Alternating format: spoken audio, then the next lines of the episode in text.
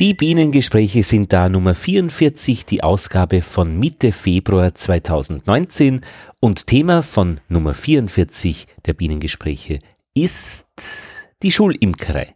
Zu Gast ist Undine Westphal. Sie war in Wien. Wir haben uns getroffen und über ihre Schulimkerei haben wir gesprochen, über ihre Erfahrungen und das, was man dabei lernen kann, was man zeigen kann und worum es eigentlich geht bei so einer Schulimkerei. Das erzählt sie dann im Gespräch. Und die ähm, Korrespondentin kommt ist in der Südpfalz, nämlich Petra Meergans. Sie wird uns erzählen, wie es bei ihren Völkern derzeit aussieht und wie sie zur Imkerei gekommen ist. Sie imkert seit 2017. Also, los geht's.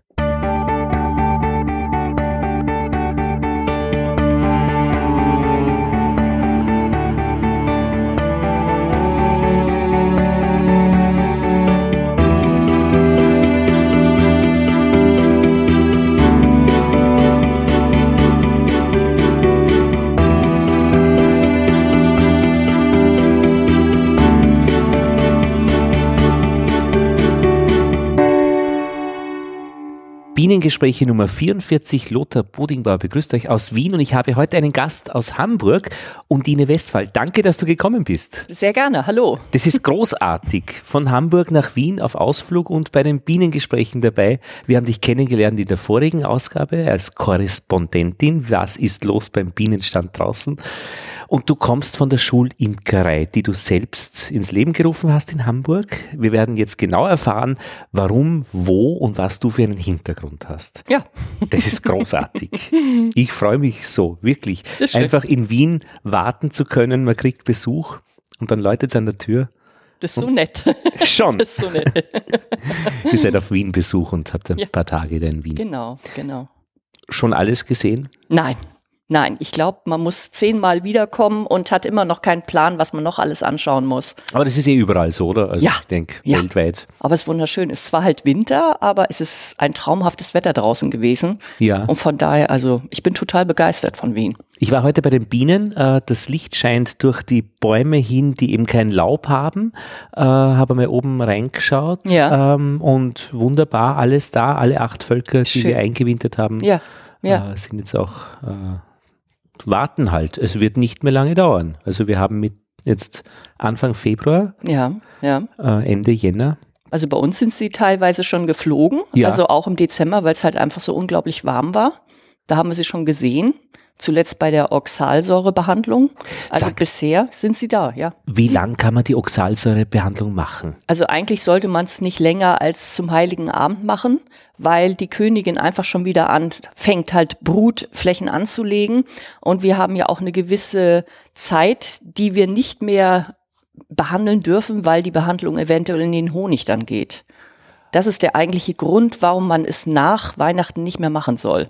Aber wenn keine Brut noch da wäre, weil es eben kalt ist, könnte man es auch nachher noch machen. Also ich würde sagen, also bis zur Jahreswende, aber dann wirklich nicht mehr. Und wenn man dann wirklich noch was machen möchte, ich würde keine Oxalsäure mehr nehmen, sondern ich würde sie einzeln ziehen, wenn es wirklich mal warm ist, dann würde ich Milchsäure nehmen. Die ist bei uns in Österreich meines Wissens nicht zugelassen. Da habt ihr in Deutschland also äh, wir dürfen, ja, tatsächlich. Ja, ja, wir dürfen es tatsächlich, ja. Vielleicht hat sich da was geändert, aber auf Milchsäure ja. bin ich nie. Also wir haben jetzt gerade eine Apothekenfreigabe von der Oxalsäure, das ist neu bei uns. Ja. Aber Milchsäure dürfen wir auch, ja. Mhm ich hatte im, ich habe gute Erfahrungen gemacht mit der totalen Brutentnahme mhm. im letzten Jahr äh, und auch im Jahr davor. Äh, die Völkersbrummen im, ja. im ja. Herbst, also ja. dass es eine richtige Freude ist. Also es fühlt sich gut an. Ja, es ist halt einfach, es, es kostet Mut, finde ich. Und Honig, der weniger. Ja, ja, auf jeden Fall. Aber es ist halt ein relativer Arbeitsaufwand. Und ich denke, man muss mutig sein, diesen Eingriff zu wagen auch. Wobei spricht ja überhaupt nichts dagegen. Aber man muss wirklich also sich dazu aufraffen und sagen, gut, ich nehme die Brut raus und jetzt geht's los. Aber was ist der Mut daran? Ich meine, der Mut daran ist letztendlich, es einfach zu tun, weil viele denken drüber nach und lesen alles und überlegen, aber machen es dann eh nicht. Das ist wie so in den Kalender eingetragen und dann passt es halt nicht und dann ist irgendwo innerlich die Zeit rum und dann war es zu spät. Ich meine, ich denke mir, äh, ein großer Eingriff ist eigentlich in, in, in den Wachskreislauf, finde ich, weil plötzlich hat man so viel Wachs. Also, das ist ja positiv. Das ist positiv, genau. Wobei ich denke mir dann immer, wenn ich mit Anfangsstreifen arbeite, da brauche ich ja eigentlich gar nicht viel Wachs. Also letztendlich Wachs kann man nie genug haben wenn ich es nicht brauche, braucht es mein Nachbar oder wie auch immer. Also gutes eigenes Wachs ist Gold wert im Moment, schon wegen den ganzen Wachsverfälschungen halt. Ja. Und bei uns im Verein ist immer ein riesen Bedarf an Wachs. Also ich habe schon viele, viele Jahre, nicht nur ich privat, sondern auch mit der Schule, wir haben einen eigenen Wachskreislauf. Ja. Also all das, was wir sammeln, schmelzen wir selber ein, reinigen und so weiter und so fort. Und wir haben eine Mittelwandpresse und machen uns auch die eigenen Mittelwände. Mhm. Und Mut würde ich auch beziehen auf eigentlich schade, dass man die Brut vernichtet. Genau. Das tut mir genau. immer ein bisschen leid. Auf der anderen Seite, Ja. das ist ja gerade der Schmäh an der Geschichte, dass man die Brut vernichtet, wo die Milben drinnen Ja, sind. ja. Und es ist halt vom Jahr dann zu spät, da noch neue Ableger draus zu machen. Also von daher, sonst könnte man es ja quasi rüberziehen, retten, behandeln, wieder dem Grundvolk zufügen. Ja. Also ich denke, da gibt es noch eine Menge Möglichkeit, was man machen könnte, aber eben dieses eigentlich brutale Entfernen und eben Töten der Brut ist natürlich, ist eine Frage halt. Mhm. Brutscheunen, glaube ich, heißt das, Ja, gell, wenn man ja, damit was genau. wirklich Genau. generalstabmäßig anfängt. Ja, aber die, die es machen, haben unglaublich gute Erfahrungen damit. Ja? Ja, die haben super Völker, ein ganz Minimalbefall, wenn überhaupt. Aber gibt es da nicht auch die Idee, dass man eigentlich mehr Honig hat durch dieses, nein, wie geht das, wenn man die Königin auf eine Bannwabe gibt Ja. vorher, dann hat man de facto mehr Honig, Genau, genau. weil eben nicht für die Brutpflege, Genau. Da wird keine Zeit benötigt. Man hat ja auch häufig ähm, weisellose Völker, die enorm viel Honig eintragen, ja, weil natürlich keiner zur Brutpflege benötigt wird, weil es Ja, müssen ja. keine Zellen gebaut werden und, und, und. Und das ganze Volk trägt ein. Das ist ja auch immer, wenn man Anfänger hat und die haben halt in der Saison, während die Tracht da ist, dass sie keine Königin haben. Die drehen ja schier durch, weil sie denken, oh Gott, oh Gott, oh Gott, oh Gott, oh Gott. Und letztendlich sagen wir immer ganz ruhig bleiben, schauen nach, ob sie Zellen ziehen und wenn das funktioniert hat, die machen das ja alles alleine. Es funktioniert. Und freu dich einfach dran, dass wir Honig einbringen. Und eins habe ich noch, das war in der letzten Ausgabe von Manfred Pointner erfahren, Korrespondent aus Linz, der mit dem angepassten Brutraum erzählt hat, dass es wichtig ist, diesen Honigkranz über der Brut ähm, den Bienen zum Verwenden zu empfehlen, Ja, indem er ja, sie links und rechts Ja, einschränkt. Ja, das macht sicherlich Sinn, klar. Letztendlich ist es ja eigentlich natürlich so in dem Aufbau. Ja, und ich habe mich ja immer wieder gewundert, warum, wenn ich den Honigraum aufsetze, der manchmal nicht angenommen wird. Und das könnte ja sein, dass da eben zu viel Honigkranz drunter war. Also wenn man wirklich mit dem Einengen arbeitet, dann wird der Brutraum immer besser angenommen, automatisch. Der Honigraum. Ja, Entschuldigung, der Honigraum, genau. Das wird immer besser angenommen. Ja. Schon dadurch, dass man das Volk ja quasi auf Raum begrenzt und die einzige Möglichkeit, noch etwas machen zu können, ist direkt darüber. Mit Absperrgitter oder ohne wird das gemacht? Äh, sowohl als auch. Wie Es machst das du?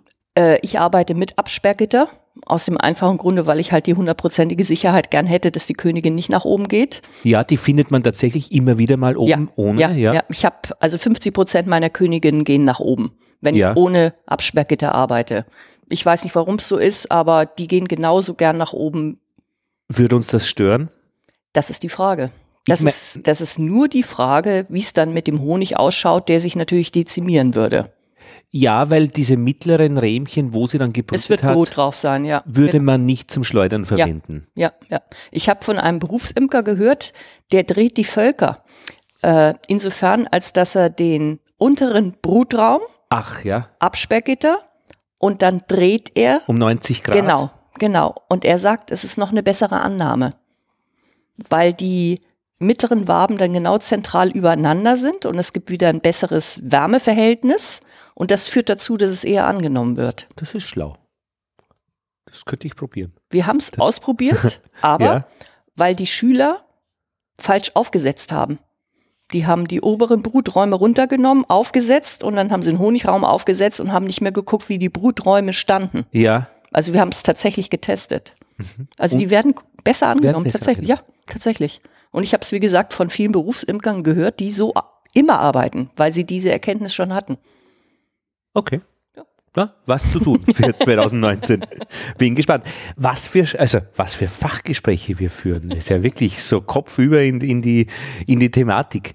Und Ine, vielleicht könntest du erzählen, aus welcher Ecke du kommst. Also jetzt von deiner ähm, Ausbildung, Herkunft, äh, wie bist du, äh, wo finden wir dich, also im Leben verortet? Also ich bin tatsächlich gelernte Konditorin. das hast du uns ja schon erzählt. Genau, Ja. ich kann mich erinnern. Ja, richtig. Ich Das habe heißt, auch die Cremeschnitte, die wir jetzt gegessen Die war haben, toll. War, war toll, ja? Ja, die war toll. Eine Wiener Cremeschnitte, ja. das war das, was ich in meinen ersten Lehrjahren machen durfte, Cremeschnitte. Worauf kommt es da an bei der Cremeschnitte? Äh, die Bindung von der Creme muss korrekt sein, sonst wird's nie was, Ja. weil sie dann schief werden oder kippen oder Ja, auseinanderlaufen. ja. Aber die darf auch nicht zu fest sein, sonst ist es wie Gummi. Absolut. Sonst hupfen sie. Ja, ja, ja, ja. Na schau. Unsere war von AIDA. Wir Ja, werden, lecker. ja, also, Wunderbar. ähm, die derzeit meine Lieblings, ähm, das müssen wir denen erzählen, vielleicht. Äh, freut Lob sich, aus dem freut sich die, Ja, und wir trinken, äh, trinken Tee von Teejäger, das ist unser Teeausstatter neben der. Oper, ja, also Earl Grey. Ich sag's immer nur dazu, weil ich finde, gute Sachen soll man weitererzählen. Und ähm, warte mal, Cre ja, die Cremeschnitten von Aida, die sind super. Ähm, ich hätte jetzt noch die Kurkonditorei Oberla im Ärmel, aber da weiß ich jetzt nicht, da war ich schon länger nicht, äh, da gibt es sich auch. Alles ist klar. Aber du bist Konditorin. Wird man das Konditorin. oder wird man, äh, also wie wird man Ko Konditorin in deinem Fall? Weil es in der Familie schon war Nein, oder nein. weil du selbst gesagt hast, das ist deins? Nein, nein, überhaupt nicht. nicht. Nein, nein, nein, Weil nein. jemand gesagt hat, du musst das Nein. machen. Ja. Ein Ja, familienfremde ja, ich, ich, Person. musste es, ich musste es machen, aber aus ganz anderen Gründen. Also damals, vor 100 Jahren, als ich noch klein und süß war, da hatten wir Probleme mit dem Lehrstellenmangel. Das heißt, es gab nichts. Es gab keine Ausbildungsplätze. Ja. Und ich hatte mich, ähm, bevor ich in die Lehre gegangen bin, hatte ich mich beim Goldschmied umgeschaut. Und das war mein Traumberuf. Ich Ja. wollte unbedingt Goldschmiedin werden. Ja, glaube ich, auch eine sehr schöne Arbeit. Wunderschön, wunderschön kreativ und abwechslungsreich und Ja. es musste was mit Fantasie zu tun haben. Und ich hatte Praktikas gemacht bei Goldschmieden und hatte mich dann auch für eine Lehrstelle entschieden. Und genau vier Wochen bevor die Lehre begann, ist der Goldschmied pleite gegangen. Und dann war der Traum ausgeträumt und dann gab's halt keine Lehrstelle und bei uns im Haus ohne Lehrstelle ging nicht. Also musste innerhalb von der kürzesten Zeit einfach was gefunden werden und es war der Konditor. Wir sprechen von der großen und freien Stadt Hamburg, Ja. wo es jede Menge Goldschmiede vielleicht geben könnte und Konditoren. Ja. Nicht von einem kleinen Dorf, wo man.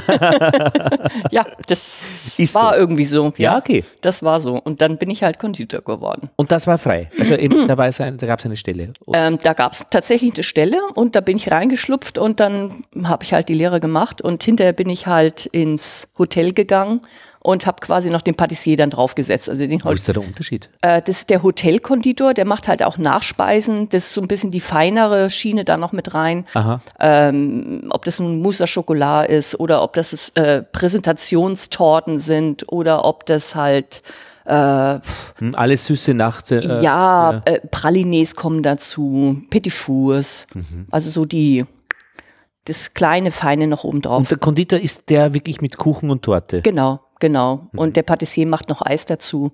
Also das ist so das Ganze halt Mhm. dann drumherum. Ja, Das hast du auch gemacht. das habe ich auch gemacht. Ja, Und gerne. ja, auf jeden Fall. Und Honig wird da eigentlich sehr selten eingesetzt. Also den Eindruck. früher überhaupt nicht. Also früher so minimal. Komisch, wa warum ist das so? Ich weiß es nicht. Also man hat ja früher eigentlich immer gut gegessen, man hat gute Grundnahrungsmittel gekauft, aber äh, man hatte halt ein Honigglas auf dem Tisch stehen, aber man hat, glaube ich, nicht nachgedacht, damit irgendetwas anderes zu machen.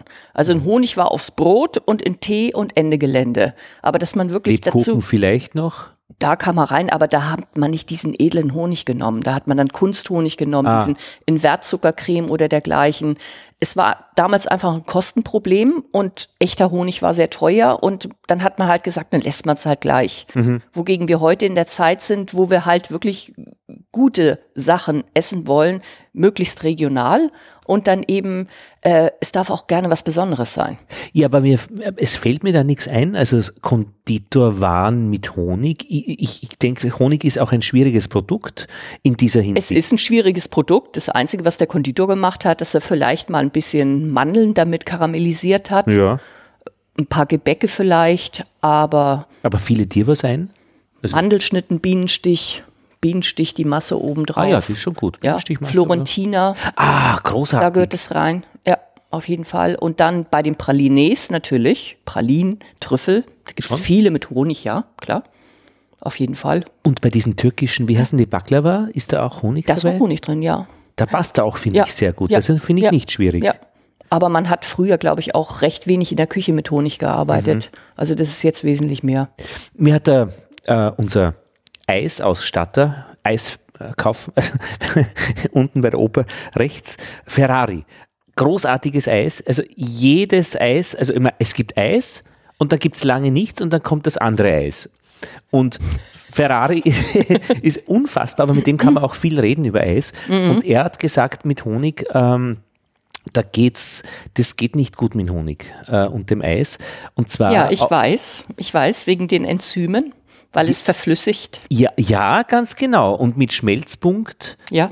Das ist herab. doch ja. sehr interessant. ja, ja. Man kann auch den Pudding nicht mit Honig rühren, weil er dann wieder flüssig wird. Ah, ja. Weil das Enzym baut's ab und je älter der Honig ist, desto flüssiger wird der Pudding dann. Das funktioniert Aber auch was nicht. baut der ab dann? Der baut dann. Stärke. Die Enzyme bauen die Stärke ab und dann wird der Honig wieder mit dem Pudding verflüssigt. Wie Suppe. Wie Milch kann man trinken. Ja. Genau, und jetzt äh, eben sagt er eben auch, äh, mit Honig Eis machen ist nicht, aber ich denke auch vom Geschmack her ist es, gibt es nicht viel, was wirklich zu Honig passt. Also Honig ist eben so individuell, ein, das ist so alleinstehend. Ja, ja. Also eben der Tee, ja. Mhm. Ich habe schon Schwierigkeiten, oft ins Joghurt Honig zu geben. Ja, Weil ja. Mhm. irgendwas passt da nichts. Ja, es ist, es ist bei Gebäcken halt so, da haben wir ja heute das erste Problem, dass alle mit dunklen Mehlen arbeiten möchten, weil die halt eben gehaltvoller sind, weil sie natürlicher sind. Aber ich kann natürlich kein, kein Biskuit backen mit dunklem Mehl. Das Nee. funktioniert nicht. Das wird Beton. Das schmeckt nicht. Genau. Und genauso ist das Problem, wenn ich backe mit dem Honig, Ja. weil der Honig ist halt sehr, sehr massiv, sehr fest und gibt dem Teig nicht die Stabilität. Das heißt, diese Luftigkeit kann ich niemals mit Honig erreichen. Und wenn natürlich jemand im Rezept einfach austauscht, Zucker gegen Honig. ja, das funktioniert nicht. Gibt es einen Tipp, was funktionieren würde? Also grundsätzlich, A, würde ich den Kuchen nicht an dem Tag backen, wo der Besuch kommt. Das heißt, ich backe ihn schon mal zwei Wochen vorher. Damit, wenn was mal aus. geht. Ja, ja, genau. Das ist der erste. Und dann muss ich es einfach prozentual ersetzen. Das heißt, ich muss vorsichtig anfangen. Das heißt wirklich erstmal nur so 10, 15 Prozent ersetzen und dann vielleicht nochmal 30, aber viel höher würde ich da nicht gehen. Das haut nicht hin. Komisch, gell? Das haut nicht hin. Also andersrum, Honigkuchen, ein Linzer Torte oder irgendwas, da kann ich so viel Honig reinhauen, wie ich möchte, da passiert überhaupt nichts. Aber das ist Ersetzen. Das ist ersetzen, ja. Und andersrum, ein Honig im Ofen, der verbrennt sehr schnell. Wenn ich zu viel Honig im Gebäck habe, Ah. dann zerbrennt es mir, Ach, weil es durchkaramellisiert und fast schwarz wird, bevor es eventuell gar ist. Also da muss man ein bisschen vorsichtig sein. ist das einfach auch die andere Zuckerart? Ja. Honig ist ein Ja, ja, anderer. ja, ja, klar. Ja. Spannend. Mhm. Das gefällt mir schon sehr gut. Ich habe noch von der Sensorik-Sendung von äh, vorigen, vor zweimal Bienengespräche noch offen einen Test, den ich gerne mit unserem Honig machen möchte, verdünnen. Äh, wie weit kann ich den mit Wasser verdünnen und wie ändert sich dann der Geschmack 1 zu 2, 1 zu 3, 1 zu 10 und wie weit kann man da gehen? Damit man einfach mal seinen Honig kennenlernt, wie, wie er sich benimmt in, in schwächeren, im schwächeren Auftreten Ja, eigentlich. ja. Interessant. Ja, bin ich gespannt.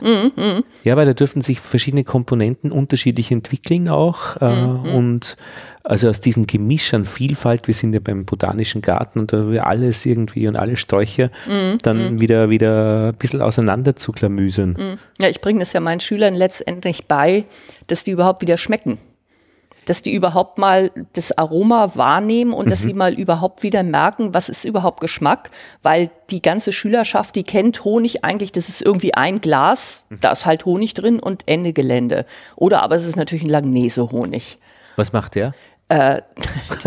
Der ist in, einem, in einer Quetschflasche. Ach, die, dieses Bärchen, Honigbärchen Genau, aus Plastik. Der, genau, der Wird der vielfach gefordert von der Kundschaft. Genau, der kristallisiert nie aus. Es schmeckt immer gleich langweilig und ist halt gemischt und vom Geschmack zusammengestellt. Das ist, das ist halt das Problem. Der besteht aus EG und Nicht-EG-Honigen und wird zusammengemischt, um dem Publikum dann den Geschmack zu geben, den man erwartet. So, das ist der typische Honig-Kunstmisch, ich weiß nicht was. Und wenn man den Kindern halt einen anderen Honig präsentiert, einen eigenen, einen regionalen, dann merken die auf einmal, oh, Honig kann ja ganz anders schmecken.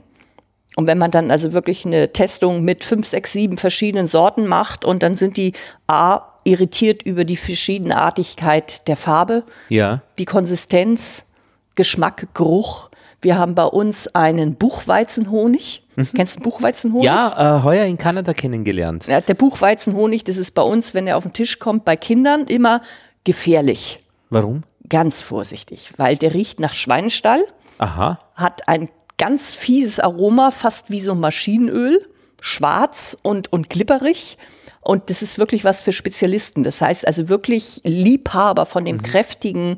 Und dann gibt es tatsächlich kleine Kinder, die sagen, das schmeckt mir. Und die lecken den Löffel noch ab. Und andere sagen, oh Gott. Das ist ein bisschen so wie Malzzuckerl. Also, ja, noch, noch, noch extremer. Wie sagt sie in Hamburg zu Zuckerl? Zucker. Zucker. Zucker, Also das ja. Bonbon praktisch. Genau. Ja, ja, Zucker. Ja. ja, ja. Zucker oder Bonbons. Bonbons ist auch typisch, glaube ich, ja. Ich war überrascht, äh, dass dieser ähm, Buchweizenhonig ein bisschen etwas im Mund dann noch so äh, an, an Bitterkeit hinterlassen. Das war aber nicht bitter, sondern eher so ein leichtes Brennen eigentlich. Ja, alles, alles was geht. Also Schweinestall ganz unten. So wird es bei uns eigentlich betitelt. Das hätte ich nicht ge- wahrgenommen. Also, Doch, doch, war also schon, wirklich so in der Testung, also beim, Ah. beim Buchweizenhonig Aha, okay. hat man das tatsächlich. Also Ja. Tierstall, Schweinestall, tatsächlich, da ist, ist was dran. Also dieser erste Eindruck, wenn der erste Geruch hochkommt, ist ja auch immer die Kopfnote, die zuerst dann oben ist und Ja. dann arbeitet man sich langsam runter. Spannend. Ja, also am besten funktioniert das Kosten oder das, das Kennenlernen des Geschmacks bei Kindern, finde ich, wenn man ihnen eine, eine Honigwabe gibt und sie dürfen, und da fragen sie oft zweimal nach, darf ich wirklich mit dem Finger reinbohren und dieser warme Honig äh, mit dem Wachs dann einfach in den Mund stecken, das ist schon sehr schön. Das ist für die ein unglaubliches Erlebnis. Das ist wirklich, und ich meine, es ist für mich auch noch immer ein Erlebnis. Also ich kann mich äh, auch immer dran erinnern. Ja, das ist unglaublich. Also ich freue mich jedes Mal beim Schleudern, wenn der Honig dann auf dem Tisch steht, wenn die erste Wabe wirklich geöffnet wird Ja. und dieser unvergleichliche Geruch kommt halt Ja. einem entgegen. Das ist, und das ist auch der beste Honig, der da rauskommt. Also das erste halt im Jahr, super lecker. Und auch mit dieser Wärme, die da verbunden Ja, ist. auf jeden Fall. Je wärmer, desto besser. Ja. Ja, so. Konditorin, Patis, wie sagt man? Patissier. Patissier und Patissier. die weibliche Form? Auch. Patissier. Patissier. Patissier. Ähm, und dann, wie ist die Geschichte weitergegangen? In Richtung Schule. Wo war der erste Kontakt zur Schule? Ähm, ich habe schon immer viel in der Schule gemacht mit Kindern. Ich habe gebastelt, ich habe gekocht. Ich war eigentlich gerne für irgendwelche Besonderheiten da. Durch, äh, durch wenn die eigenen Kinder in der Schule In dem Moment, ja genau, genau, wo die Kinder halt selbst so klein waren. Ähm, Mithilfe in der Schule wird immer gern gesehen. Ja, Und wenn jemand kreativ ist, bei uns war es halt damals so, wir hatten eine fantastische Schulküche, Mhm. mein Metier. Und Gibt es ja auch nicht überall mehr Nein, die Schulküchen, nein. weil eben aus Gründen, da muss man Abzug und Genau, da wird genau. dann besser aufgewärmt und Ja. irgendwie geht alles den Bach runter. Ja, genau so ist es. Also bei uns ist sie leider auch zurückgebaut worden. Es gibt sie jetzt nicht mehr. Ähm, ich bin aber Gott sei Dank in zwei Schulen dort im Verband und die andere Schule hat eine tolle Küche, also von daher ist mir die erhalten geblieben. Aber ich habe halt schon viel mit den Kindern. Es fing, glaube ich, mal an mit der Weihnachtsbäckerei. Und das ist mein Fach, das irritiert mich überhaupt nicht. Und wenn ich dann noch einen ganzen Klassensatz an Kindern dabei habe, dann ist es wunderbar. Mit ihnen dann. Genau, Zu genau, mit ja. mir zusammen. Und das war einfach, das war ein Traum. Das war also sowas von schön. Und die Arbeit mit Kindern das hat halt immer schon Spaß gebracht. Und wir hatten damals Hühner und ich habe Hühner auch in die Klasse gebracht und habe das Huhn dann mal rumlaufen lassen und habe den Kindern einfach erzählt, was ein Huhn ist und was es macht. Und, und Kinder und Tiere sind sowieso klasse. Und wir haben halt in der Schule haben wir einen alten Schulgarten, der so einen Schneewittchen-Schlaf schläft. Und da hatte ich halt irgendwann mal die Idee, Bienen an die Schule zu bringen, weil äh, es ist alles da. Man könnte es machen, wenn es denn dann funktionieren würde. Und alles da heißt, es gibt einen Raum, es gibt eine Steckdose, Genau, es gibt genau, äh, ein genau. Waschbecken und man kann die Schleuder wo einlagern. Genau so ist es. Das war vor langer, langer Zeit. Eine Grundschule oder das ist eine Grundschule. Also ja, Volksschule in tatsächlich. Österreich, Genau, ja? genau, erste bis vierte Klasse. und groß? Ja, wir haben 400 Schüler ungefähr dort. Das sind viele, viele Klassen, ja. Das ist fast vierzügig mittlerweile. Die ist Mhm. auch am Wachsen. A, B, C, D. Ja, Mhm. ganz genau. Mehrstufenklassen wahrscheinlich auch, so verschiedene äh, Misch Altersstruktur, nein, das ist also tatsächlich auf einer Ebene. Ja, das war mal mehrstufig, ja, da haben sie eins und zwei zusammengenommen. Mittlerweile sind sie davon wieder abgegangen. Mhm. Schule ist bei uns Ländersache und von daher kocht jeder sein eigenes Süppchen. Jeder probiert so ein bisschen und was der eine probiert und nicht mehr macht, das nimmt der nächste auf und probiert es auch nochmal. Mhm.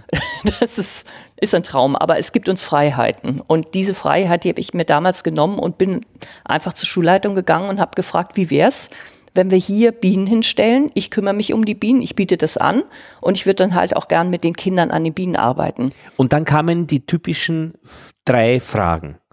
Nein, Zehn Fragen? nein. Nein.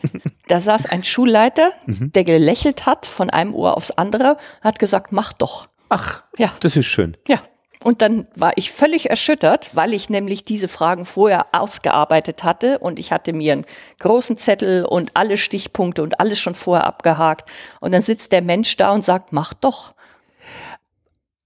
Es gibt ja auf Twitter gerade so ein Spiel, wo jemand sagt, ich bin, äh, Sie kennen, ich bin Kapitän so und so, Flugkapitän so und so, Sie kennen mich äh, von den drei Greatest Hits und dann werden die drei häufigsten Fragen äh, ähm, formuliert. Und das wäre ja da auch dann so. Welche Fragen hast du denn da ausgearbeitet? Also die Fragen waren auf jeden Fall nach der Gefährlichkeit, was passiert, wenn Kinder gestochen werden Genau. oder eben wenn es einen allergischen Schock gibt. Ja. Ganz klar. Wie, wie man damit umgeht oder Ja, wie man das zu selbstverständlich. verhindern beabsichtigt. Genau, genau. Mhm. Dann äh, per se sind äh, Bienen natürlich hochgradig gefährlich und fliegen überall in die Klassenräume rein. Also wie man das dann auch verhindern könnte. Und in die süßen Getränke in Folge. Selbstverständlich. Aufs Butterbrot und bis in die Turnhalle rein und, Mhm. Ja. ja. und dann wäre natürlich auch noch die Sache gewesen, also wer das betreut, dann die Frage nach dem Geld, woher soll das Geld kommen? Ja. Und dann kam natürlich auch die Frage, also ob das mit den Kindern überhaupt möglich wäre, weil eventuell wegen zu schwer oder wegen, ich weiß nicht was. Wie also kann man das in den ersten. Unterricht einbauen? Genau, ha- also- genau. Der Unterricht war damals noch gar nicht die Frage. Also ursprünglich war es wirklich geplant, einfach erstmal Bienen zu stellen und dann einfach mal gucken, was passiert. Wie ich bei der Schulleitung saß, da hat tatsächlich, das war eine Frage, was wollen wir dann mit den Bienen machen? Und ich hatte gesagt, also die Bienen machen alles mit, wenn es vernünftig läuft. Und dann ist damals tatsächlich in Hamburg, ähm, das war ein Pilotprojekt, Wahlpflichtunterricht ab Klasse 3. Und da wurde gefragt, ob ich das machen würde, einen Wahlpflichtkurs, ob ich den unterrichten könnte. Und der hieß dann Imkerei. Ja, ja, der ist, der hieß Imkerei. Das heißt, also ich habe im Prinzip vor den Schulferien habe ich die Imkerei aufgebaut und nach den Schulferien haben wir schon mit einem Wahlpflichtkurs Klasse 3 und 4 gestartet. Und da waren Schulkinder, die sich extra und ausdrücklich dafür gemeldet haben. Das war ein unterrichtsverpflichtender Wahlpflichtkurs. Das heißt, die mussten sich dafür verpflichten und hatten das dann ein ganzes Schuljahr. Und wie haben die gewusst, wofür sie sich entscheiden? Ähm, es gab vorher ein kleines Informationsheft, was sie mitnehmen konnten. Wir haben keine Führungen vorher gemacht, wir haben uns nicht präsentiert, gar nichts, sondern wir haben halt einfach nur einen kleinen Text aufgesetzt, was wir machen, was eine Biene ist, was wir im Jahr machen mit der Biene das Jahr über. Und ich musste mich von Anfang an verpflichten, das auch übers, über den Winter zu machen. Das war wichtig. Und zwei Wochenstunden. Ja, eine doppelte Wochenstunde. Das heißt, ich hatte immer zweimal 45 Minuten plus einer Pause, die ich auch noch in den Unterricht ziehen konnte. Da würde ich dann als weitere Frage stellen, ähm, trägt das das ganze Jahr? Gibt es so viel zu Ja. unterrichten oder zu tun oder zu machen? Wird ein, geht da nicht was aus? Das Schöne an der ganzen Sache, das hatte ich, hatte ich meinem Mann gerade erzählt. Ich habe gestern noch Unterricht gehabt Ja, und am Montag habe ich zwei Klassenstrukturen. Einmal die großen, siebte, achte Klasse und gleich im Nachmittagsbereich habe ich dann die erste bis vierte Klasse. Das ist ein gesammelter Kurs an Mini-Imkern. Ey, aber erste bis vierte Klasse, das ist sechs bis zehn ungefähr Jahre. Ja, richtig. Und genau, siebte, genau. achte, das sind 14, 15, so in dem Dreh, Das ist 13 dann bis 15. Ja, so praktisch die Unterstufe bei uns im Gymnasium oder Genau, der Hauptschule genau. oder Hauptschule eben. ja, äh, ja das war ja. siebte, achte Klasse. Ja, okay. Und der Mhm. Witz an der ganzen Sache war, ich habe tatsächlich vergessen, eine Unterrichtsvorbereitung für den Nachmittag zu machen an dem Tag. Das heißt, ich bin morgens unterrichten gegangen für die siebte, achte Klasse, bin dann zum nächsten Schulgelände und wie ich mit meinem Fahrrad rübergefahren bin, habe ich gedacht, ups, was machen wir heute eigentlich? Und dann bin ich halt in mein Lager gegangen, habe dann einmal das abgescannt und habe dann gleich was gefunden, habe es mitgenommen. Die Kinder haben es nicht gemerkt, dass es nicht geplant war oder nicht geplant. Und der Witz an der ganzen Sache war, dass die Kinder gesagt hatten, das war die schönste Bienenstunde. Also ich glaube, es ist manchmal gut, nicht alles so wahnsinnig vorzubereiten, sondern einfach mal so spontan was machen. Ich kann spontan sofort Unterrichte machen, vom Montag bis Freitag und das auf vier Wochen hintereinander. Überhaupt gar kein Problem. Das ist das Material, was sich jetzt über die elf Jahre angesammelt hat. Ja, ein, ein Repertoire an Ja. unterrichtbaren Ja. Situationen. Ohne Probleme. Aber wir reden ja jetzt schon von zwei Schulen. Ja, richtig. Genau. Das heißt, nach diesem Start, mach mal, ja, Genau, hat sich genau. das entwickelt, hat Ja. sich gut entwickelt. Ja, wir haben nach dem fünften Jahr bin ich rübergegangen in die Stadtteilschule und habe angefragt, ob Interesse da entsteht oder besteht. Und ich bin im Prinzip so ein bisschen als Testung von verschiedenen Lehrern angewählt worden. Das heißt also, ich bin in die zehnte Klasse mit einem Bienenprojekt gegangen. Ich bin in, in die siebte und achte Klasse, da bin ich angefragt worden. Das ist im Prinzip im Kollegium auf den Zettel durchgegangen. Wer Interesse hat, bitte melden. Und nachdem ich das ein paar Stunden gemacht hatte, habe ich dann dort in der Schulleitung angefragt und die haben gesagt, super, machen wir eine Wahlpflichtlinie draus. Und wer hatte da Interesse? Welche Lehrer waren das? In erster Linie natürlich die ganzen Biolehrer. Aha. Das ist, ist einfach an dem Thema dran. Es sind auch viele andere. Wir haben zum Beispiel einen fantastischen Musiklehrer, der findet es auch großartig. Okay. Und Hauswirtschaft sowieso, also Ja. alles so die praktisch veranlagte Seite, aber auch Mathe zum Beispiel. Also ich wüsste jetzt nicht, dass da jetzt jemand laut schreiend davonläuft, wenn ich mit den Bienen komme. Also eigentlich eher nicht. Ja. Ich meine, da gibt es ja ein weites Feld auch für, für wäre auch für technische Schulen ganz interessant mit Sensoren, ähm, Absolut. Physik ist Absolut. da alles dabei. Absolut. Also ich habe immer mal Schüler aus höheren Klassen, die bestimmte Arbeitsaufgaben von ihren Lehrern bekommen und die kleine Projektarbeiten leisten in Richtung Jugend forscht zum Beispiel. Die kommen dann an und bitten um Termine, weil sie ein paar Fragen haben oder ob sie mal mit an die Bienen gehen können, weil sie ein paar Daten ziehen müssen oder wie auch immer. Also das kommt immer mal vor, ja. Es gibt in Österreich jetzt seit kurzem oder seit einigen Jahren äh, die, ein Teil der, des Abiturs, schriftlich, mündlich, aber besteht aus einer eigenen wissenschaftlichen Arbeit. Das heißt, aus irgendeinem Grund vorwissenschaftliche Arbeit, was mir ein bisschen, also ich weiß nicht warum vor, weil entweder wissenschaftlich oder halb gibt's da nicht, aber wahrscheinlich ist gemeint vor den großen Arbeiten an der Universität. Und da sollen die Schülerinnen und Schüler eine Fragestellung selbst bearbeiten. Und das Interessante an der Geschichte ist, dass das die Kinder sehr wenig gelernt haben. Sie wählen dann immer als Ausweg Literaturarbeit. Also sie würden dann praktisch eine Frage stellen, die sie mit Büchern beantworten, im Endeffekt zusammenschreiben. Was furchtbar traurig ist, weil ich meine, das ganze naturwissenschaftliche Programm wäre doch so, dass man selbst an die Naturfragen stellen könnte und die Antworten auch mit vielen verschiedenen Methoden ablesen kann. Die Natur wird dir antworten. Wie wachsen die Flechten an einem Baum? Methode hingehen und schauen. Hm, Einmal um den Baum, Baum Ah, rumlaufen und die richtig. Rinde mal beobachten. Ganz genau. Und da gibt's ja mit Bienen ja unzählige Fragestellungen, Ja. die da äh, beantwort oder zugänglich werden. Und dieses Vertrauen muss aber offenbar erst gemacht werden, weil äh, die Schüler und auch eben die Lehrer, die das noch nicht können, so irgendwie das Gefühl haben, was, das darf ich fragen? Das ist ja eine, eine Frage, die kann ich ja selbst beantworten. Und das ist die große Revolution eigentlich an der ganzen Geschichte, finde ich, dass, und deswegen bin ich sehr froh, dass das auch in Österreich gemacht werden kann, wenn auch jetzt noch alle jammern, dass die Ergebnisse denkbar schlecht sind, weil die Leute einfach aus Büchern die Dinge zusammenschreiben. Sicherheit vor Sinnlichkeit. Also sie glauben, damit kann man das Ergebnis sicher kriegen. Ja, also die gehen davon aus, es ist alles niedergelegt und passt. Ja, an. es hat schon jemand gemacht und zwar mhm. richtig, ja. Genau, das, das richtig. und das ist sehr traurig, ja. ja, ja. Weil es war, ich habe einen Kurs gemacht mit Lehrern und ähm, da war dann immer die Idee, ähm, die, man sagt immer, die Schüler haben so, gro so große Fragen, woher kommt Krieg in der Welt und so weiter.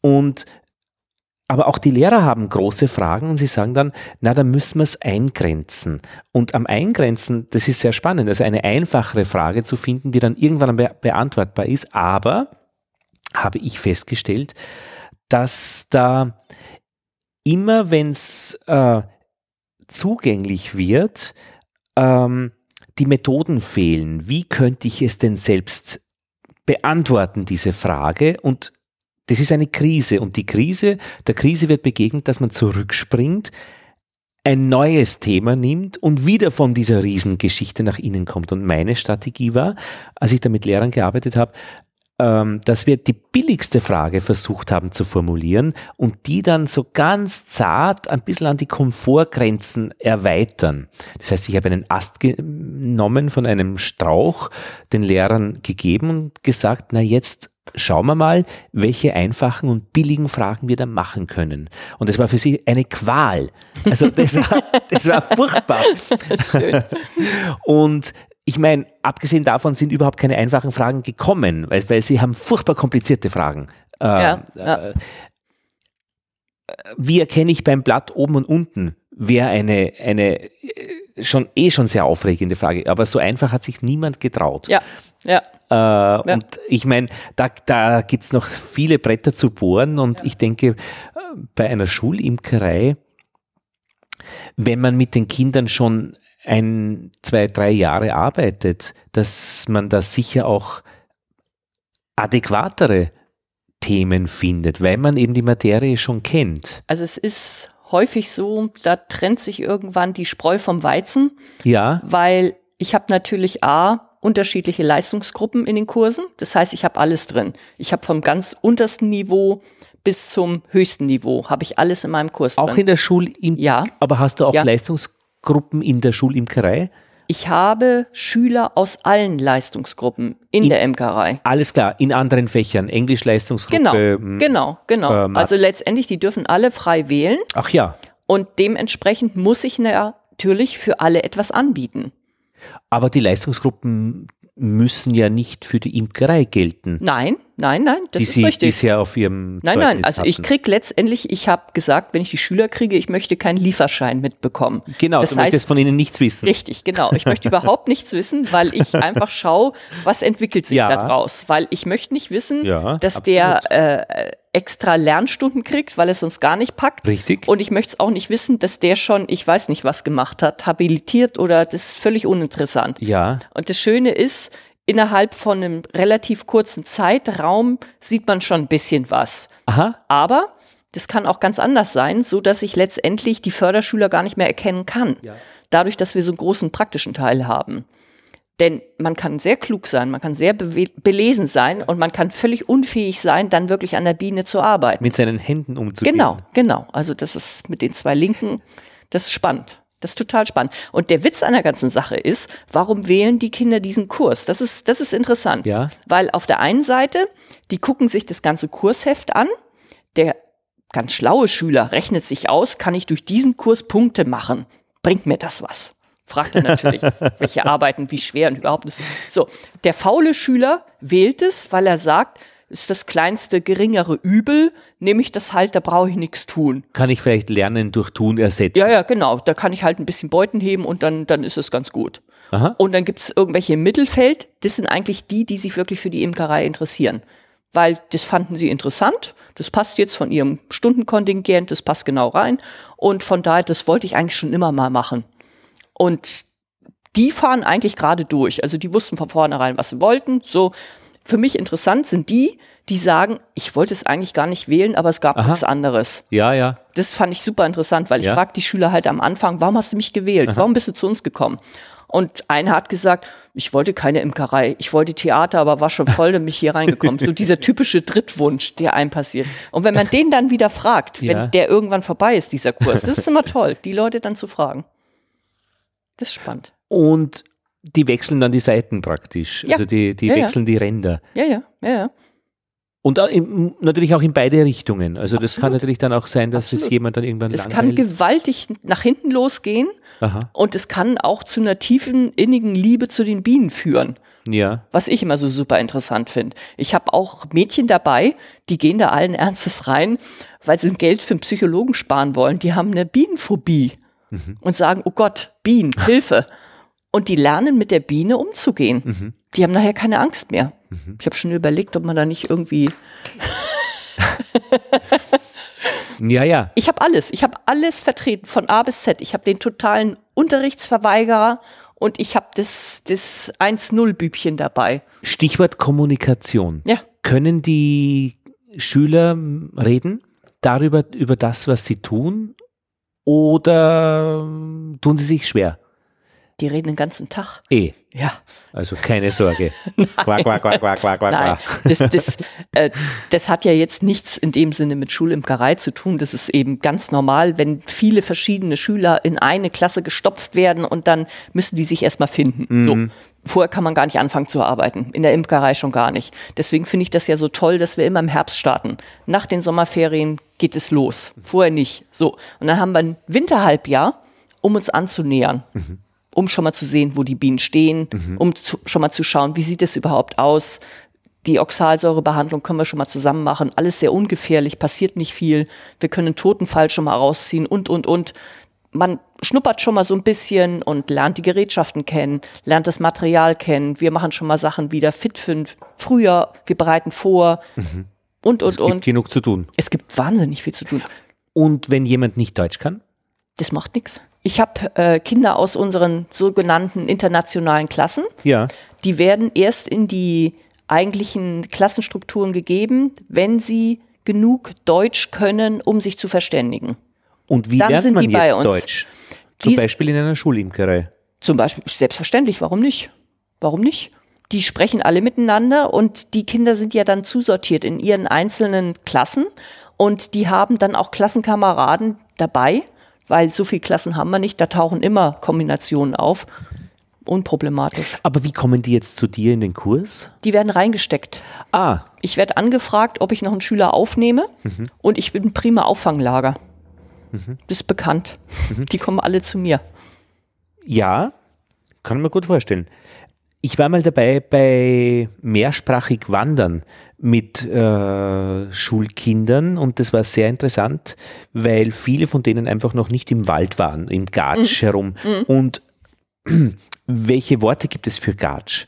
Das heißt, die haben einfach mit einer Sprachwissenschaftlerin vorab so eine Matrix gemacht, alle zwölf Sprachen in dieser Klasse für Gummistiefel, Gatsch. Und das hat irrsinnig lang gedauert. Und ich habe die Sprachwissenschaftlerin gefragt, ja, dauert das nicht irgend irrsinnig lange, wäre das nicht gescheiter, wenn man das alles auf Deutsch macht? Und sie sagt, nein, Sprache ist eine komplexe Geschichte und dadurch, dass wir uns so viel Zeit nehmen, verstehen das die Kinder, dass Sprache eine komplexe Geschichte ist. Und das war sehr schlau. Und der springende Punkt ist, wenn die nämlich nach Hause kommen, können die mit ihren Eltern und vor allem auch Großeltern dann drüber reden. Sie können vom Gatsch erzählen. Und da gibt's wirkliche Geschichten, dass eben zum Beispiel die Kinder dann, wenn sie äh, umgestellt werden auf nur Deutsch als Sprache und die Muttersprache nicht weiterentwickelt wird, dass die einfach durch die Pubertät gehen und die Fragen der Pubertät mit ihren Eltern oder Großeltern nicht besprechen können, weil die Worte nicht da sind. Dass sie die Geschichten dann nicht hören können, ist eine andere Sache, weil vielleicht ist es diese Kindersprache, die sie noch haben. Aber Sprachentwicklung, das hat mich wirklich tief beeindruckt, dass es viel Zeit braucht, aber wirklich die Kinder, den Kindern nicht langweilig war, weil sie haben dann nämlich so Parallelgeschichten erkannt, dass das Wort für Gatsch auf Serbisch ähnlich ist wie im Mazedonischen und so weiter äh, oder auch vielleicht dann im Türkischen und war eine interessante Facette und ich glaube auch in der Imkerei. Ich meine, da ist natürlich das erste, was ich gemacht habe beim Imkern lernen, war, ich habe in meinem Notizbuch äh, Vokabeln hingeschrieben. Einfach einmal nur alle Vokabeln, die ich nicht kannte oder äh, gelernt habe, aufgeschrieben. Beute, äh, Sheet, Weisel. We Weisel, ja. Mittelwand. Richtig. Also das war aufregend genug und mhm. äh, da war die Seite voll und da war die nächste anzufangen und äh, ich habe einige äh, Vokabelseiten gefüllt. Ich mache das ab und an mal mit den Kindern auf Englisch. Ja, na das ist ja auch spannend. Ja, weil es ist ja nicht so weit weg von uns. Englisch haben sie. Na. Und von daher dann einfach mal, ja, ich habe ja alle Bücher, was das anbelangt. Ich hatte mir das auch einfach Brut mal riesen. Brut, ja. Genau, riesen. Oh. Ja, das ist toll. Ja, ich musste in Kanada mit einem Imker sprechen, eh für die Bienengespräche und ich habe hab mich, glaube ich, redlich schlecht gehalten. aber, aber es sind halt einfach, keine Ahnung, 200 ja. Wörter, die man schon kennen ja. sollte. Wir waren, wir waren auf der Messe auf Bicam, wann war das? 2015 in, äh, in Malmö. Da habe ich meine Schulimkerei präsentiert. Mhm. Der Andreas Heidinger war mit seiner Bienenkugel dabei und ich habe alle Unterrichtsfolien, äh, die ich mit hatte, hatte ich dreisprachig, also Deutsch, Schwedisch, Englisch. Ach, ja. Und die größte Katastrophe ist natürlich, wenn der eine herkommt und dann auf Schwedisch spricht und der nächste kommt dann und quatscht auf Englisch nebenrein. Und dann wird es irgendwann ein Kuddelmuddel, weil das, das, das ist schwierig. Also äh, ich kann Schwedisch ein bisschen mhm. und ich kann Englisch ein bisschen, aber wenn man sich halt auf eine Sache so konzentriert und irgendwann dann, dann läuft's quer. Also dann, dann ist alles durcheinander. Aber das war den Leuten egal. Die waren so glücklich, dass man sie verstehen konnte und dass ich mich eben mitteilen konnte, weil dieses System mit der Schulimkerei kannten die halt eigentlich ah. auch überhaupt nicht weil die ein anderes Schulsystem haben, als wir es haben. Andere Auflagen, also bei denen ist es ein Riesenthema mit der Sicherheit, Aha. was wir quasi noch unterwandern können. Und bei denen ist es eben nicht einfach, eine Schulimkerei wirklich an die Schule zu holen. Ach. Wir haben eine Hörerin, die Kerstin, die ist in einer Volkshochschule mhm. mit Erwachsenen, ja. arbeitet ja. sie. Ich war in Schweden einmal mit den Kindern in einer Waldorfschule und die wären eigentlich potenziell ja auch Kandidaten für eine Schulimkerei, ja, ja. weil die so viele handwerkliche Geschichten ja, haben. Haben aber nichts gehabt in der Richtung. Mhm, ah, möglicherweise mhm. sind da die Auflagen. Ich, eventuell ja, eventuell ja. Also wir haben ja ein Buch von mir, haben wir ja übersetzen lassen auf Schwedische. Ich hatte das nachher quer durchgearbeitet, damit es dann eben auch imkermäßig dann passt. Ja. Und ich habe es mit nach Schweden genommen, hat es auch vorgestellt gehabt. Da kommen immer wieder Anfragen, aber eben so, dass man jetzt sagen will, so, jetzt geht's los. Mhm. Das ist schwierig. Das ist schwierig, weil sich das so ungemein von unserem Schulsystem unterscheidet. Und jetzt nur Schweden oder auch Norwegen, Finnland oder hm, Italien? Nein, nein. Also wirklich war auf Schweden gemünzt, weil wir eben Beziehungen dorthin haben mhm. und dementsprechend habe ich halt einfach mal gesagt, warum nicht? Machen mhm. wir es halt mal auf Schwedisch. Mhm. Du hast ein Buch geschrieben? Die Schulimkerei. Acht. Acht. Waren eins bis acht oder immer so die Schulimkerei in einer Grundschule oder die Schulimkerei in Nein, ich habe tatsächlich dadurch, dass ich die Schulimkerei ja so ähm, wir haben es von Anfang an im Unterricht integriert. Wir haben es von Anfang an das ganze Jahr durchlaufen lassen. Wir haben alle Altersstrukturen drin gehabt. Und irgendwann habe ich mir gedacht, warum sollen alle anderen Leute den Ball neu erfinden? Ich schreibe es einfach mal auf. Ja. Und irgendwann habe ich gedacht, ich wende mich mal an einen Verlag und frage einfach mal an. Ja. Und dann hatte ich jemanden angeschrieben und das war damals Kosmos. Und da hatte ich eine ganz nette Dame am anderen Ende. Wir haben das lange besprochen. Wir haben viel Material hin und her geschickt. Die waren hoch interessiert. Mhm. Und dann ging das in die letzte Konferenz, wo es eben abgesegnet wird oder nicht. Und letztendlich wurde es nicht gedruckt. Oh nein, oh nein. Aus dem einfachen Grunde, weil sie damals gesagt haben, die Erstauflage, es hätten in einem Jahr mehr als 2000 Stück verkauft werden müssen. Und das erschien denen nicht als möglich. Ich meine, Kosmos ist, kenne ich von, kennt man, ja, finde ich sehr passend. aber auch diese Einschränkung eben, dass es vielleicht dann doch diesen Tick zu speziell ist, weil es war Kosmos zu speziell. doch die Breite Es war geht. zu speziell, ja. Ah, verstehe. Das heißt nix. Das wurde Nein, also wie gesagt, der Auftrag wurde nicht gegeben Aha. und dann haben wir es erstmal an die Seite gepackt und ich habe lange drüber nachgedacht und irgendwann habe ich gedacht, dann machen wir es halt alleine. Mhm. Ich wusste zu dem Zeitpunkt nicht, dass man es halt auf, als Eigenverlag quasi auflegen darf, als Privatperson. Man braucht grad, keinen Verlag. Ich habe gerade äh, einen dreibändigen äh, über Kakteen äh, ja, gekauft. Ja, also, genau, äh, genau. Ist möglich, ist überhaupt gar kein Problem. Und war, Rechtlich gesehen. Ist inhaltlich sehr ja. interessant von ja. jemandem, der sich gut auskennt genau, damit. Genau, also war genau, ein guter Kauf. Ja, und letztendlich so ist es dann entstanden. Wir haben es komplett ah, okay. alleine gemacht. Das heißt also, mein Mann hat das gesetzt, mein Mann hat das Layout gemacht, meine ja. älteste Tochter hat das Lektorat gemacht. Ich habe Bilder gemacht, ich habe die Texte geschrieben, ich habe die Zeit, Zeichnung gemacht und dann haben wir es zur Druckerei gebracht. Aha ein ganz kleiner Betrieb bei uns um die Ecke, wo wir auch wirklich noch die Papiere anfassen durften, weil wir haben uns halt was Persönliches vorgestellt. Wir wollten ein bestimmtes Material haben und dann haben wir es drucken lassen. Aber das ist dann der sogenannte Eigenverlag. Das ist der Eigenverlag, genau. Ach, das war dann was anderes, weil die Kakteen, das wurde wahrscheinlich, keine Ahnung, mhm. ach, vielleicht, war, vielleicht war das auch Eigenverlag. Ja, bei uns war es richtig ein Eigenverlag. Eigenverlag. ganz genau. Da braucht man eine ISBN-Nummer? Nein, so? braucht man nicht. Wir haben gesagt, wir machen es ganz einfach und ich habe halt alles richtig, genau. Und letztendlich habe ich mhm. einfach gedacht, so, wenn das Ding jetzt in die Hosen geht, dann habe ich viele Weihnachtsgeschenke die nächsten zehn Jahre lang. Und ich meine, was war die Investition? Zeit? Von, äh, von, Zeit, von mehreren Zeit, Zeit, Menschen. Zeit, Zeit, Zeit, genau. ganz genau. Von ganz vielen Menschen, und die ich nicht bezahlen konnte, die, mit denen ich Gott sei Dank verwandt war. Ja. Und Aber ich meine, in einem Verlag gibt es ja viele Menschen, die auch dann ähm, am, am Gewinn naschen hätte ich jetzt gesagt. Also wenn ich dann äh, 7% ja. äh, kriege, das ist ja echt nicht viel und in deinem Fall bleiben ja. 100 für das ganze Team. Richtig, genau. Was genau. ja auch schön ist es ist letztendlich, es ist einfach eine ich hätte mir nicht vorstellen können, dass so etwas möglich ist, zu Hause einfach vom Schreibtisch machen zu können. Das war für mich einfach bahnbrechend.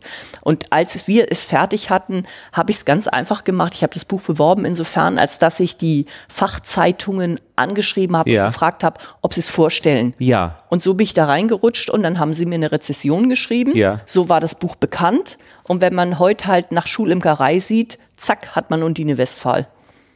Ja, und da gibt es aber dann wahrscheinlich schon genug, weil wenn man sagt, jedes Dorf, ähm, jede Stadt, jede Schule, es gibt Unmengen an Schulen. Kosmos hätte es drucken sollen. Ich glaube auch. Ich hätte also, und ich meine, wenn es ein Buch gibt, Imkern in der Großraumbeute, ja. dann wird es doch Schulimkern, also das ja, ja. ist nicht, das war dann ein, eine, eine, eine falsche Entscheidung. Sie hätten es drucken sollen. Sie hätten es drucken sollen. Auf der anderen Seite, ich finde es großartig, weil dadurch, dass wir es halt ausprobiert haben, das hat so einen Spaß gebracht und es war so eine tolle Erfahrung. Mhm. Und von daher, ich möchte es nicht missen. Also vielleicht war das ganz gut, dass Cosmos damals gesagt hat, machen wir nicht. Das war ein Ansporn. Mhm.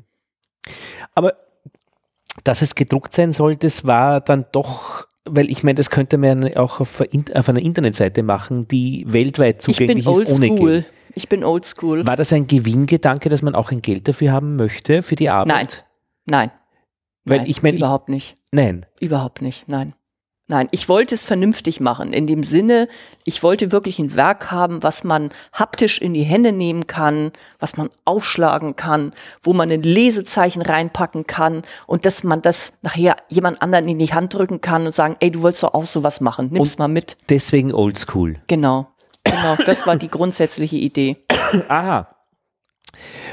Ich habe nämlich eine Physikseite auf der ich so physikalische Fragen, hm, warum fliegt ein Flugzeug und äh, warum äh, schmilzt äh, ein Eiswürfel in Wolle gepackt nicht schneller. Äh, ja, und bin dann draufgekommen, dass man nicht verhindern kann, dass dann Zugriffe erfolgen, weil Google solche Fragenseiten offenbar gut reiht. Und wenn du jetzt eintippst, wie funktioniert, dein, wie funktioniert ein Kühlschrank, kommst auf meine Seite und ich bin jetzt draufgekommen, ähm, da sind jetzt 1000, 2000 Zugriffe pro Tag aus, keine Ahnung, aus einer deutschsprachigen Schule aus Amerika. Woher kommt der Schatten auf dem Mond? Und ich habe es nicht verhindern können, rein dadurch, dass das Material da ist. Und da hätte ich jetzt schon ein bisschen Lust, auch damit ein bisschen Geld zu verdienen. Insofern, weil natürlich auch die Arbeit daran, die das Produkt besser machen würde, Arbeit ist. Und, aber es ist da relativ schwierig, ähm, wobei da gibt es sicher Methoden mit entweder mit, mit Abonnementmodelle oder zu, also ich habe mir überlegt, die Grundinformation ist immer frei, aber eine Zusammenfassung auf mm, einer mm. Seite für Leute, die sich Zeit sparen ja. möchten, ja. dass man die vielleicht wieder bezahlen könnte. Aber allein das zu denken erscheint ja. mir zu kompliziert, also, hätte ich dann. Aber ich, das genau, das ist es letztendlich, weil mein Kerngeschäft, egal was ich mache, ist das Arbeiten mit Kindern und Bienen. So. Das ist es. Und dafür kriegst du ja auch Geld. Ich werde mit Honorar bezahlt ja. von den Schulen. Von den Schulen. Bei uns nennt sich das Experte im Unterricht. Ah ja, das, das ist über, das wollte ich eh noch ja. äh, bereden. Du bist ja keine Lehrerin. Richtig. Und das war kein Problem. Das war nie ein Problem, aus dem einfachen Grunde, man hat da, Hamburg hat damals diesen Passus erfunden aufgrund der Lehrerknappheit. Ah. Das heißt, ein Experte darf in den Unterricht gehen, man braucht ein polizeiliches Führungszeugnis und, und, und, damit man eben klarlegt öffentlich, dass man eben absolut korrekt gearbeitet hat, egal was es ist. Man wird begleitet, man wird eingeführt, man kriegt quasi so eine kleine pädagogische Schulung und dann wird man quasi drauf losgelassen, erst mit einem Lehrkörper zusammen. Und bei uns ist es halt einfach, wenn ein Lehrkörper krank ist, dann braucht man einen Ersatz und so bin ich da reingerutscht. Und mittlerweile habe ich Bestandsschutz. Bestandsschutz heißt? Ich mache schon so lange. Aber was ist, äh, dass du, äh, was heißt Bestandsschutz? Äh, bei uns heißt Bestandsschutz, der ist schon immer da gewesen, der kann nicht irgendwie entfernt werden, der ah, muss verstehe. bleiben. Das ist geflügeltes Wort. Bei uns heißt das pragmatisiert, glaube ich, und schulfeste Stelle, was für mich eher mehr eine Drohung wäre. Ja, Experte im Unterricht. Und da ist dann immer wer dabei? Regulär nach, Schulges nach Schulgesetz ja. Von der Legalität immer der Lehrkörper ist im Raum und ich bin im Raum. Ja. Mhm. Mhm. Genau. Und Raum ist definiert als ein Zimmer mit Türen oder nicht die Schule? Doch, allgemein die Schule. Also ah, die Schule. Die, der Unterricht kann auch draußen stattfinden. Ja. Das heißt, du hast aber auch dann immer einen zweiten Lehrer mit dabei, der mit. Günstigerweise ja, also in den höheren Klassen nein, grundsätzlich nicht, weil ja. in den Wahlpflichtkassen, in dem Wahlpflichtkurs darf ich allein unterrichten. Ja. Ah ja. Da darfst du wiederum als Experte im Unterricht aus der freien Wirtschaft dazu gebucht werden, ja. Und dann darfst du in deinem Gewerke, was du kannst, wo du ausgebildet worden bist oder wie auch immer, dann darfst du da tatsächlich die Kinder unterrichten. Ja, ja finde ich ja auch eine gute Regelung, mhm. dass dann nicht jeder, weil ich meine, äh, die äh, die, die Biene ist ja politisch harmlos, aber ich meine, was da für Ideen gibt, was man da in die Schule bringen möchte oder könnte, mhm. also da mhm. ja, Gnade Gott. Also ja. äh, da ist eine gewisse Übersicht und Kontrolle. Ja, ja, auf jeden Fall. Also da ist falsch. Schule verpflichtet und ja, dementsprechend ja. muss das alles also sehr genau stattfinden. Mhm. Und von daher, man ist am Anfang sehr unter Beobachtung, das ist auch gut so. Mhm. Äh, es wird habilit, äh, man muss andere Klassen besuchen im Unterricht ja, und umgekehrt. Hospitieren. Danke. Hospitieren. Also das, das Supplieren. Kennst du das Wort genau. supplieren? Nein. Wenn äh, Vertretungsstunden, dabei heißt es in Deutschland, ah, wenn ja, was klar. ausfällt. Ja, alles klar. Sehr schön. Hört sich gleich viel besser an. Ja, äh, bei uns äh, beim äh, Spar, nein, beim Julius Meindl, gibt es den noch? Ja, äh, ein junger Bursch an der Kasse, der hat das Schild gehabt, Substitut. da gibt es in Wien Schön. auch einige, einige alte, Schön. alte Begriffe. Ja, ja ähm, also die positiven Seiten wahrscheinlich kann man sich ja vorstellen. Es gibt äh, für jede, für, für die Schulen, die dabei sind, Honig, die sie bei Feiern oder wenn mal jemand aus der Politik kommt, überreichen können. Und positive Nachrede, weil die Wirkung auf Kinder großartig ist. Im schlimmsten Falle Langeweile, aber das gibt es halt auch irgendwie. Also Langeweile glaube ich relativ wenig, ja. weil wir eben so vielseitig eben. und vielschichtig sind. Holz, also das ist eher wenig. Rähnchen ja. und ja. Wachs und für jeden ist irgendwas dabei. Also bei den Großen kann es mal langweilig werden, aus dem einfachen Grunde, weil wir halt auch ab und an mal Theorie machen müssen. Ist so. Und Theorie eben, wie man halt im Imkerkurs lernt. Also äh, Äh, die Ich, ich versuche es ein bisschen Biene. anders zu gestalten. Das ist wirklich, also da immer ein praktischer Teil mit dabei ist. Wir haben jetzt gerade letzte Unterrichtsstunde war halt Material, was wir brauchen. Und ich habe einen Haufen Kataloge gesammelt, Imker-Fachkataloge. Holtermann fällt mir da ein. Holtermann oder bei uns oben ist es äh, Bienenwarnholz und also es gibt da einige. Und ähm, die werden halt verteilt, dann werden die Schüler in Gruppen aufgeteilt oder teilen sich selber auf. Und Aufgabe ist halt, also das Aufbauen einer Imkerei, einer Hobby-Imkerei mit zwei Beuten. Okay, das ist aber eine interessante Aufgabe. Und dann müssen sie halt raussuchen, schreiben. Ähm, die Aufgabe ist nicht explizit, nehmt das Billigste, sondern die Aufgabe ist, äh, denkt drüber nach, ihr müsst lange Jahre damit arbeiten. Und dann guckt mal. Was kostet die Grundausstattung? Genau. Wie seid ihr mit der Grundausstattung? Und da haben wir natürlich also Unterschiede im Preis zwischen 2000 und 14.000 Euro. Und dann habe ich natürlich versucht rauszufinden, warum die Jungs auf 14.000 kamen. Ja, die haben sich eine 24 Waben Selbstwendeschleuder so würde ich es auch machen. Das kenne ich gut. weil ich gesagt habe, es kommt nicht auf, auf den Preis drauf an, weil Ah. es ist eh im Moment fiktiv und die haben dann natürlich die. Ja, ja. Äh, Fand ich auch gut, fand ja, ich auch gut. Schön war diese Berechnungsgrundlage. Ähm, ein Kilo Wachs sind ungefähr 16 Platten und ich brauche Rähmchen für eine, das sind elf Stück drin in der deutschen Normalmaßbeute bei uns. Wie viel Rähmchen brauchst du? Wie viel Kilo Wachs brauchst du? Wie viel Kilo Wachsplatten? Das ist wunderbar. Und dann haben sie alle nach ihrem Taschenrechner geschrien. Und dann habe ich gesagt, nee, das ist so einfach, das kriegt ihr auch Ja. so hin. Und dann musste eben hochgerechnet werden, wie viel brauchen wir, wie viel Rähmchen. Und irgendwann habe ich jemandem gesagt, kauf doch einfach eine VE. Was ist eine VE? Und dann habe ich gesagt, 100 Stück. Oh Gott, wo soll ich denn die hin tun? Meine ich, ja. Nächste Problem, Lager. Super spannend, weil jede Gruppe hat sich komplett anders entwickelt, um das dann zusammenzustellen. Die haben darüber nachgedacht, welche Qualität an Handschuhen sie möchten, welche Größe sie brauchen, ob sie nur einen einzelnen Hut haben oder ob sie eine Jacke oder einen ganzen Anzug. Die haben sich mit der Materie beschäftigt. Finde ich gut. Und stellen die denn auch ihr, ihr Ergebnis vor? Ja, ja, ja, ja. Müssen sie. Ja, ja. Müssen sie. Also die müssen immer präsentieren. Absolut, weil das schult ungemein. Ja. Haben die aber Spaß dran. Ja, ja, das glaube ich auch. Da haben die Spaß dran. Wir haben zum Beispiel in dem letzten Durchgang haben wir was ganz anderes gemacht gehabt. Da hatten wir auch viel mit Wildbienen gemacht. Und dann mussten die Kinder nachher eine Wildbienensorte erfinden. Die struppige Pfützenbiene oder die, die sibirische Eisbrecherbiene oder irgendwas. Also es ist frei, frei Und warum? Ähm, weil ich wollte, dass sie sich Gedanken über die Biene machen, dass sie sich Gedanken über die Tracht machen und dass sie sich die Gedanken über ans Habitat machen. Und Das heißt, sie sollten Winter? gesamten, gesamten Paket eine Biene, aber es musste dann stimmig sein. Schön. Und einer hat natürlich die Haschbiene erfunden. Völlig klar. Das war auch schön. Ja, die guten Zeiten. Mhm. Das ist sehr, äh, sehr wenig äh, abstrakt, die Thematik. Sie ist Jahrhunderte alt, die Zeitlerei. Also das muss ja auch irgendwie in den Menschen noch drinnen stecken, in den Kindern. Also auch wenn man es vielleicht nicht bemerkt gleich, muss es da eine Verbindung geben. Ähm, soll man auch zu den schlechten Zeiten kommen? Ich meine, was kann da alles schiefgehen, was Alles. man lieber nicht gehabt hätte? Alles? Eh alles. Aber prozentuell ebenso äh, selten, äh, je gravierender, desto seltener, dass man es deswegen nicht aufhört. Ähm, es ist grundsätzlich so, egal was passiert, jedes Mal, wenn man denkt, da kann nichts mehr passieren, es wird passieren. Es, es ist einfach so.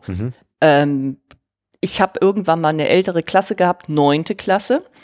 Und da ist schon eine Grundvoraussetzung, dass die ein gefestigtes Sozialverhalten haben und, und, und. Und ich habe halt gedacht, da passiert bestimmt nichts. Ähm, der eine Junge hat dem Mädchen mit einem Bienenbesen über den Kopf gefahren. Eigentlich kein Problem.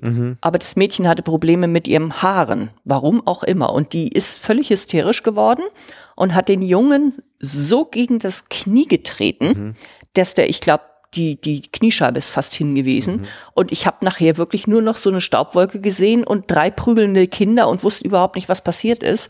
Die waren in der neunten Klasse. Es hat überhaupt nichts mit den Bienen zu tun und der Ausgang war eben dieser Bienenbesen. Ich war völlig fassungslos. Ich habe daneben gestanden und habe gedacht, ich glaub's nicht. Aber was schwierig ist oder was passieren kann, es sind Dinge, der berühmte Stockmeißel, wenn der mit brutaler Gewalt irgendwo eingesetzt wird und ein Kind trifft zum Beispiel, das ist ganz schlecht. Wenn man mit dem Feuer nicht aufpasst. Ich habe mal fast einen Unfall gehabt mit dem Gasbrenner. Wir reinigen die Beutenteile, weil wir Holzbeuten haben. Und ein Kind hat den Gasbrenner in der Hand gehabt und da hat von hinten jemand gerufen und er ist mit dem Gasbrenner einmal rumgeschwenkt. Da stand kein Kind. Aber wenn eins gestanden hätte, hätten wir ein Problem gehabt. Solche Sachen. Also das sind Sachen, da muss man genau vorher nachdenken, wie mache ich's, wo mache ich es und was kann passieren oder auch nicht. Ansonsten, also viel schlimmer ist, wenn die Schule zwischendurch mal ihre Schlüssel neu kodiert und ich stehe draußen, habe keinen neuen Schlüssel abbekommen. Das ist viel schlimmer. Aber dieses Vorher-Nachdenken, hilft es? Also, oder kann man sagen, Nein. schau mal, was da, was sich daraus entwickelt, weil Locker bleiben, locker bleiben, alles auf sich zukommen lassen und dann erst reagieren. Also wenn man sich vorher dieses hundertfache abgesichere bringt überhaupt nichts. Also wir haben zum Beispiel unseren Bienenstand, der steht völlig ungeschützt hinter einem Gebäude, ist von allen Seiten, ist von drei Seiten zugänglich im Prinzip. Und es gibt kein Tor, es gibt keinen Zaun, es gibt nichts.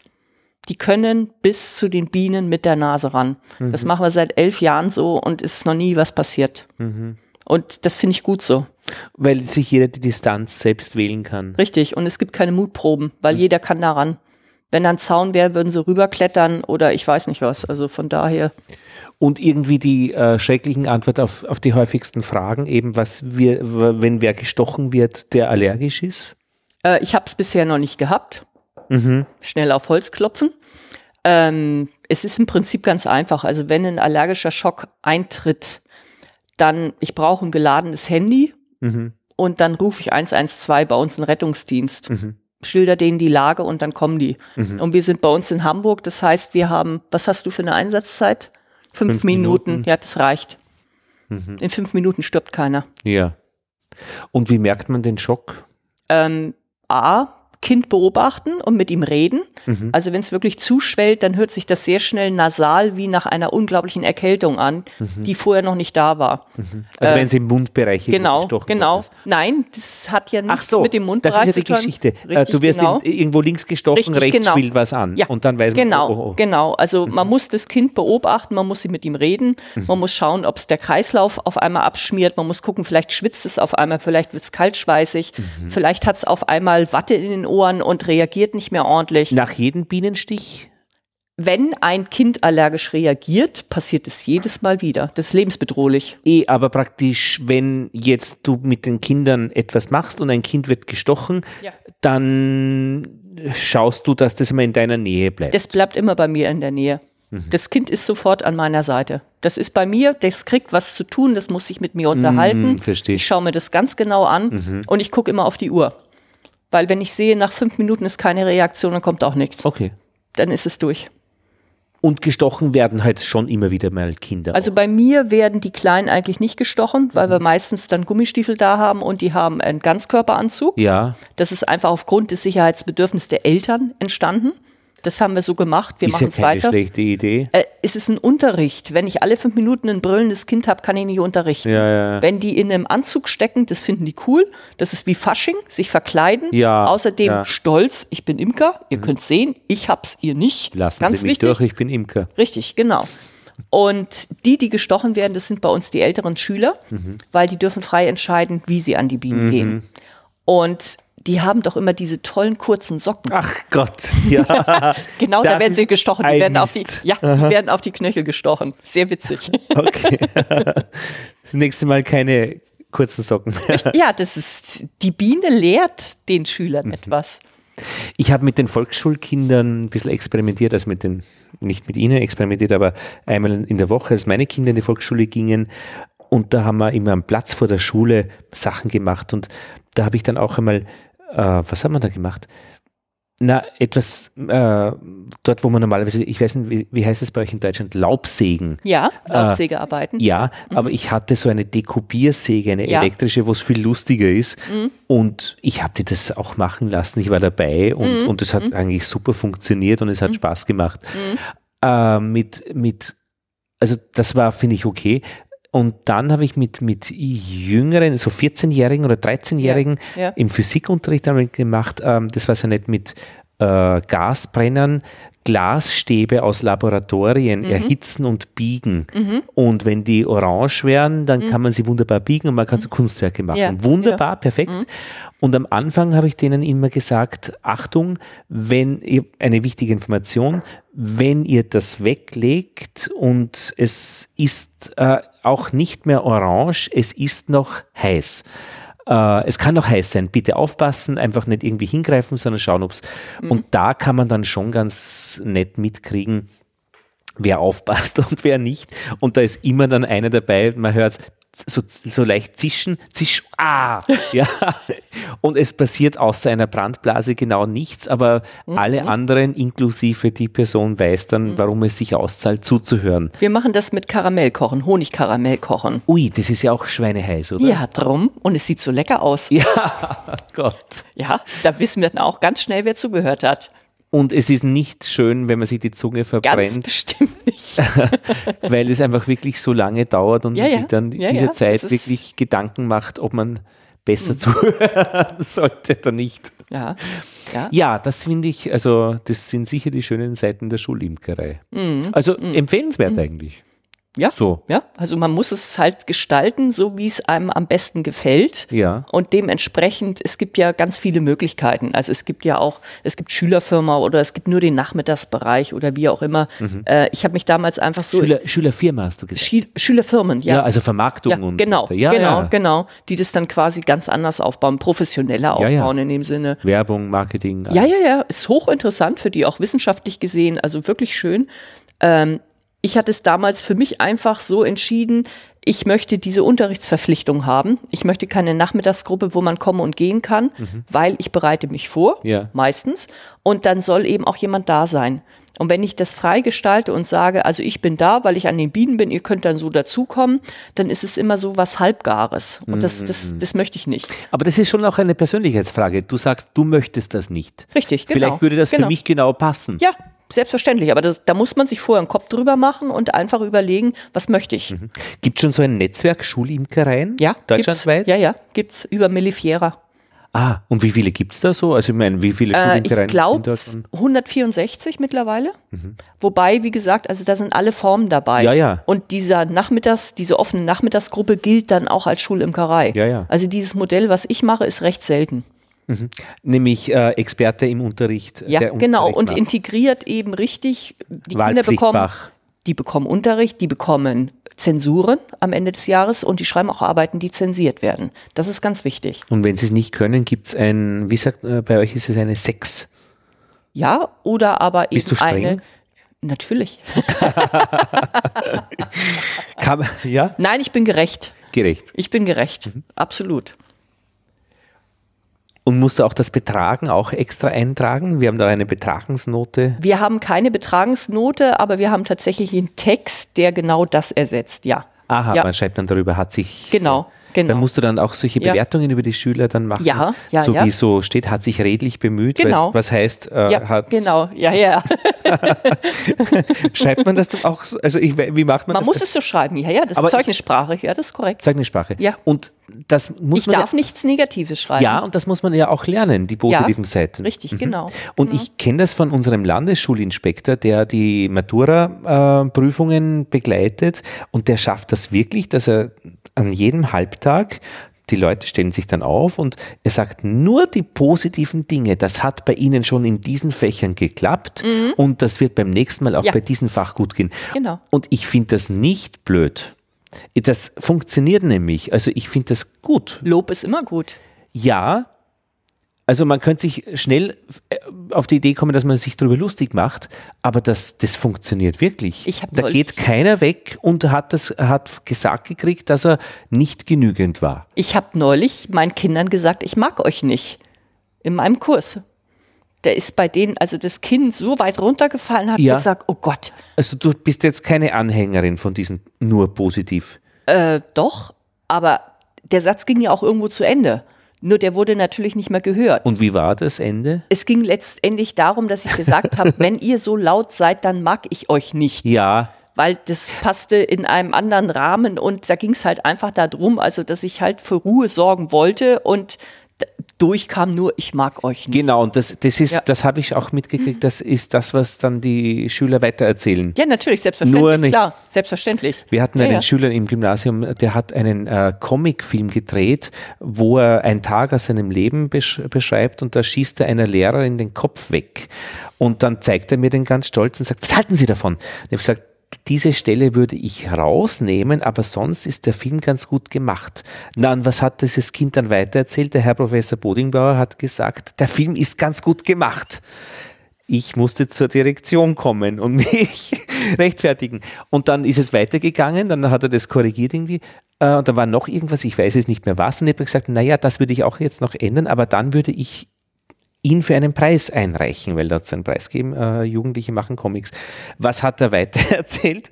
Natürlich nur diese Stelle mit, ich soll den Film für einen Preis einreichen und wieder die ganze Diskussion. Also das ist bei Schülern wirklich phänomenal, äh, also diese selektive Genau, Wahrnehmung, genau. äh, was und das man restliche ausblenden. Völlig. Das also das restliche wurde, nein, da wurde nie gesagt, also hat man Genau, gehört. sehr vorsichtig, sehr, sehr, sehr, sehr vorsichtig sein. Also das ist, ja, gar nicht so viel reden, aber gezielt und vorsichtig, auf jeden Fall, das stimmt.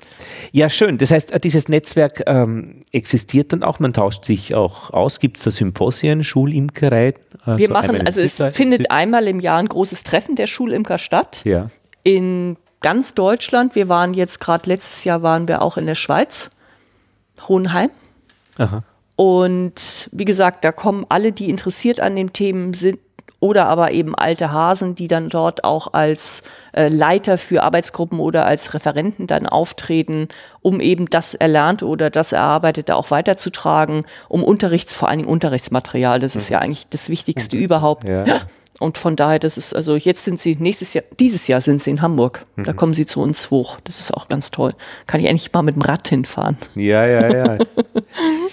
Aber ich meine, da gibt es ja auch wahrscheinlich, ich meine, in Wien könnte man vorstellen, als, als Imker mit Schulen zu reden und sagen, naja, ihr habt einen Garten, ich mache euch euren Honig und ihr habt auch den Honig zum Verschenken oder zum Kaufen und mit, also die Kinder wären da gar nicht dabei. Auch das wäre eine Schulimkerei. Das wäre ja auch Ja. ein Geschäftsmodell. Ja, ist richtig. Also mit, mit Schüleranteil halt null oder halt einmal eine Stunde hinschauen im ja, Biologieunterricht. ja, das wäre eine Möglichkeit. von ja. bis, also von Ja, ja. null bis Ja. eben, wie das du machst, dann 100 Prozent. Ja. Also ich baue, im Moment baue ich eine Schulimkerei bei uns auf. Mhm. Ähm, die haben irgendwann mal angefragt und jetzt sind wir so weit, dass die also eigene Bienen kriegen werden und sich jetzt das Material kaufen werden und, und, und. Die habe ich anderthalb Jahre bei diesem Pilotprojekt äh, mit unterstützt und bin dort quasi dann in die Unterrichte mit reingegangen, Mhm. um den Lehrern zu zeigen, wie man die Biene in den Unterricht mit einbauen kann. Ja. Und das kommt jetzt eben die andere Seite, wie das mit der praktischen Seite aussehen wird. Aber da haben wir tolle Lehrer, die da also hoch motiviert arbeiten. Das ist einfach, das ist eine totale Freude. Und da, da klappt's auch, da läuft's. Da sitzt der Elternrat, der einverstanden ist, die Schulleitung unterstützt das, der Hausmeister unterstützt das. Also das ist natürlich, das toll. Das ist super. Und bildest du auch Schulimkerinnen aus? Ja. Äh, Also eben die, Ja. das dann, Im Landesverband bin ich als Dozentin und da gibt's eben auch den Kurs von der Schulimkerei beziehungsweise Ah. Imkern mit Kindern in Bad Segeberg bei uns oben und das kann man sich buchen und dann bin ich eben da und versuche es den Leuten beizubringen. Ja. ist das von der See, Segeberger Beute? Bad Segeberg. Die Segeberger haben diese Segeberger Beute erfunden, tatsächlich. Das ist Die eine hat- Kunststoffbeute, ja. ja, ja, genau. Genau. Ah, genau, ja. die hat's ja. Ja. Als ich damals äh, das Imkern gelernt habe, hat man mir gesagt, in Norddeutschland kann man nicht mit Holz imkern. Mhm. Dann habe ich gesagt, prima, ich mach's. Ja, ja. Ja, no. Haben wir was Wichtiges auslassen noch?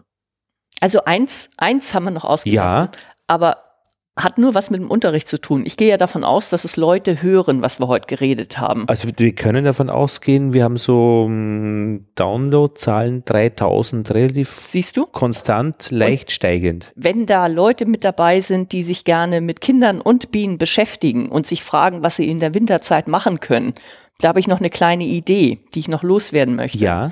Ähm, einer unserer beliebtesten Unterrichte im Winter ist, man nimmt sich die Bienen aus dem Beutenboden, die runtergefallenen, ja, die toten. Ja. Die nimmt man, sammelt sie mit den Kindern auf ein großes Blech und dann geht man damit in den Klassenraum. Ja. Und dann werden die auf kleine Tabletts aufgeteilt. Diese Bienen, die liegen alle irgendwo auf dem Rücken und zappeln nicht. Mhm. Und jede kind, jedes Kind bekommt einen Zahnstocher und ein kleines Gläschen mit Zuckerwasser. Und nach einer gewissen Zeit fangen ein paar von diesen Bienen an, sich zu rühren, weil es sind nicht alle tot, die da drauf sind. Die vom letzten Tag abgefallenen, die sind nämlich noch eigentlich lebendig, aber weil es draußen so kalt ist, sind sie erstarrt. Wenn man die reinnimmt, fangen die an, sich wieder zu rühren. Ah. Wenn die sich anfangen zu rühren, haben die Kinder das Kommando, ihnen ein bisschen Zuckerwasser an den Rüssel zu nehmen. Ach. Das ist der weltbeste Unterricht, den es gibt, weil die Kinder beleben die Bienen wieder. Ja. Das ist wie fast wie Gott spielen. Ja. Ich habe ihr das Leben zurückgegeben. Absolut. Die kriegt einen kleinen Tropfen Zucker an den Rüssel. Die Kinder sehen das, wie diese kleine Biene, die noch auf dem Rücken liegt, langsam mit dem Rüssel daran kommt, saugt und innerhalb von wenigen Sekunden Ja. sich regt und streckt und auf einmal dreht sie sich um und fängt schon mal an, wieder Eiern zu laufen und die Flügelchen. Und nach fünf Minuten ist die Biene fit und würde abheben und wegfliegen. Und dann setzen die Kinder die Bienen in ein Glas mit einem Deckel und können sie noch einen Moment beobachten. Und so werden diese angeblichen toten Bienen wiederbelebt. Und danach? Danach machen wir etwas, was imkermäßig nicht ganz korrekt ist, aber wir kennzeichnen vorher, welche Bienen von welchem Volk kommen. Ja. Und dann gehen wir geschlossen zum Bienenvolk zurück und bringen sie zurück, die Lebendigen. Und was ist daran nicht korrekt? Ähm, man sagt als Imker, eine Biene, die unten runtergefallen ist, hat einen Grund, warum sie da unten liegt. Ah. Das heißt, sie ist überaltet oder sie ist eventuell krank. Eine Biene wird ja nicht krank, sondern eine Biene stirbt vorher. Mhm. Und wenn ich diese Birne, diese Biene, diese leicht angeschlagene Biene, ich weiß es ja nicht, Mhm. wieder in das Volk zurückgebe, könnte ich natürlich irgendwelche Krankheiten wieder dort reinbringen. Letztendlich, ich ignoriere das im Geiste der Wissenschaft, weil wir wollen das halt mit den Mhm. Kindern machen, wir wollen das beobachten, dieses Phänomen. Und ich mache das seit über zehn Jahren und ich habe keine toten Bienenvölker. Also von daher Mhm. denke ich, ist das Problem eher minderwertig zu betrachten. Interessant, erinnert mich an, an, an äh, unsere Ferien auf, auf der Ziegenfarm. Die haben ganz große Angst, dass sie Heu, das am Boden war, wieder den Ziegen verfüttern. Das Heu kommt immer in eine Raufe, glaube ich, heißt das. Mhm. Also äh, damit die Ziegen das rauszupfen Ja, können, ja. weil irgendwelche Parasiten im Kot der Ziegen sind. Mhm. Und das würde man da wieder, Ja. das dürfte eine ähnliche Ja, Geschichte genau, sein. genau. Ja. Und was die auch gar nicht äh, mögen oder auch dürfen, dass Menschen in den Ziegenstall reingehen. Also die Besucher der Farm äh, dürfen Mhm. Wie, eigentlich mit den nur Schweinen, dass man draußen- eben auch, ja, draußen sind. genau, ja. Äh, ja, ja, aber da ich, äh, ist schon ein Punkt, diese Rückführungs, dass man sich darüber Gedanken macht. Mhm. Aber, es, es ist unerlässlich. ich kann ja. diesen Unterricht nicht abbrechen und die Kinder fragen Ja. mich, was machst du jetzt mit Was den möchten- Bienen im ja, und jetzt pressen wir so. Ja, genau, das geht nicht. Ja, Das genau. geht nicht. Also Das die müssen zurückgebracht werden, das ist wichtig. Und wenn sie dann nachher oben in der Luft fahr, äh, fliegen und vielleicht doch runterfallen, ich weiß ja, sie sind überaltet, sie werden eh irgendwann sterben, aber das ist einfach ein großartiges Erlebnis. Mhm. Ach, das, ja, die Intensivstation. Genau. Wieder. Aber schön, jemanden das Leben zu retten. Ja. Ich meine, das ist ja jetzt. Absolut, absolut. Aber das, das ist, da erinnern sich die Kinder lange, lange Jahre noch dran. Und von daher ist das, das, das, das muss ich jedes Jahr machen. Und es geht am besten, wenn es vorher gefroren hat. Aha. Weil dann sind sie wirklich nur die oberste Schicht, die liegt, die sind noch lebendig. Das klappt nur nach dem Abfallen ein Tag, also mehr geht's nicht. Nur man kann es natürlich nicht sehen, wie lange die da liegen. Ja. Aber es sind immer Lebendige dabei. Es hat bisher, dabei. ja, immer. Und mit Mikroskop natürlich arbeiten auch. Das machen wir äh, mit den Großen, ja. Mit den Kleinen mache ich es wenig, da machen wir eher mit der Lupe, Ja. weil ich denke, das ist eigentlich schon ausreichend. Mhm. Ja, schön. Was für ein schöner Einblick aus, ersten Munde nämlich, ja. Das ist jetzt nicht über, über, über, über ein Buch gegangen, über eine, über zwei Ecken, sondern Original. richtig im Original. Ja. Und wie viele Völker hast du da jetzt an deiner Hand? Ich habe im Moment habe ich vier. Normalerweise haben wir sechs. Mhm. Das baut sich im Sommer automatisch wieder auf. Das ist immer so ungefähr. Ja. Ist aber auch, mhm. das reicht für die Kinder. Also wenn ich 14 Kinder habe, dann ist eigentlich so zwischen vier und sechs Beuten ist gut. Ich habe heute meine acht Völker gesehen und das, das ist in, in, in einem Garten, wo der italienische Kindergarten immer äh, Pause macht und dann, die haben dann auch schon über die Bienen gelernt, dann kommen sie immer schauen und mhm. Königin anschauen und ja, schön. Äh, Altenheim wäre ja auch noch eine Möglichkeit, dass ja. man ein bisschen ähm, nach oben geht.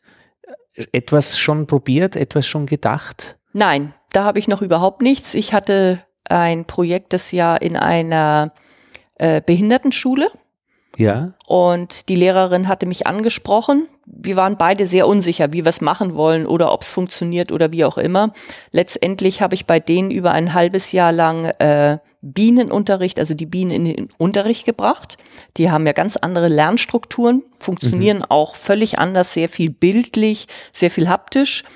Und das, das, das war so unglaublich toll, muss ich ganz ehrlich sagen, weil die Kinder unheimlich positiv auf mich und wie auch auf die Bienen reagiert haben. Mhm. Und die haben sich so unglaublich gefreut. Also das kennt man so bei den Schülern, bei den normalen Schülern nicht so. Mhm. Die haben ein unglaublich gutes Sozialverhalten untereinander. Die passen so unglaublich auf sich auf. Mhm. Die Klassen sind natürlich wesentlich kleiner. Die haben mehr Betreuer als nur einen Lehrer. Aber das war eine tolle Erfahrung, muss ich ganz ehrlich sagen. Also ich hatte am Anfang so ein bisschen Muffensausen, wo ich gedacht habe, hm, ob das wohl was wird weil das sind halt Kinder, die sitzen einfach nur im Rollstuhl. Man weiß gar nicht, also wie weit man in die Welt überhaupt mhm. kommt zu denen. Es gibt ein Kind, das hat so mit den ganzen Körpergliedern gezuckt und mit dem Kopf gewackelt.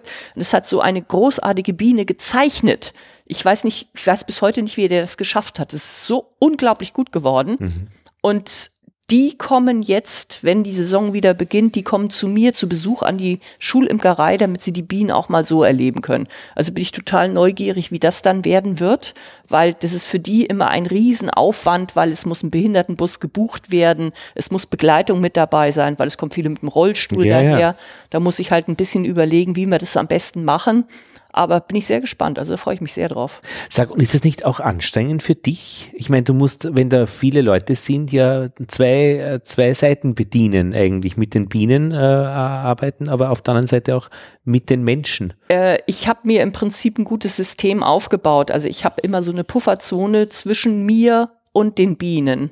Das heißt, das ist mein rückwärtiger Bereich und da darf keiner sein. Das Aha. ist so mein, mein Lauf, mein Laufband oder wie auch immer. Und wenn nur Kinder zu Besuch kommen, dann gestalte ich die so, weil meine Großen, die gehen auch allein an die Bienen. Mhm. Wenn ich aber nicht weiß, wie die Kinder auf die Bienen reagieren, brauche ich diese Freizone. Hinter dir, zwischen dir und genau, den Bienen. Genau, zwischen mir und den Bienen. Ich habe Tische, die mhm. stelle ich dann davor und da steht quasi das Publikum, wenn man es so sagt.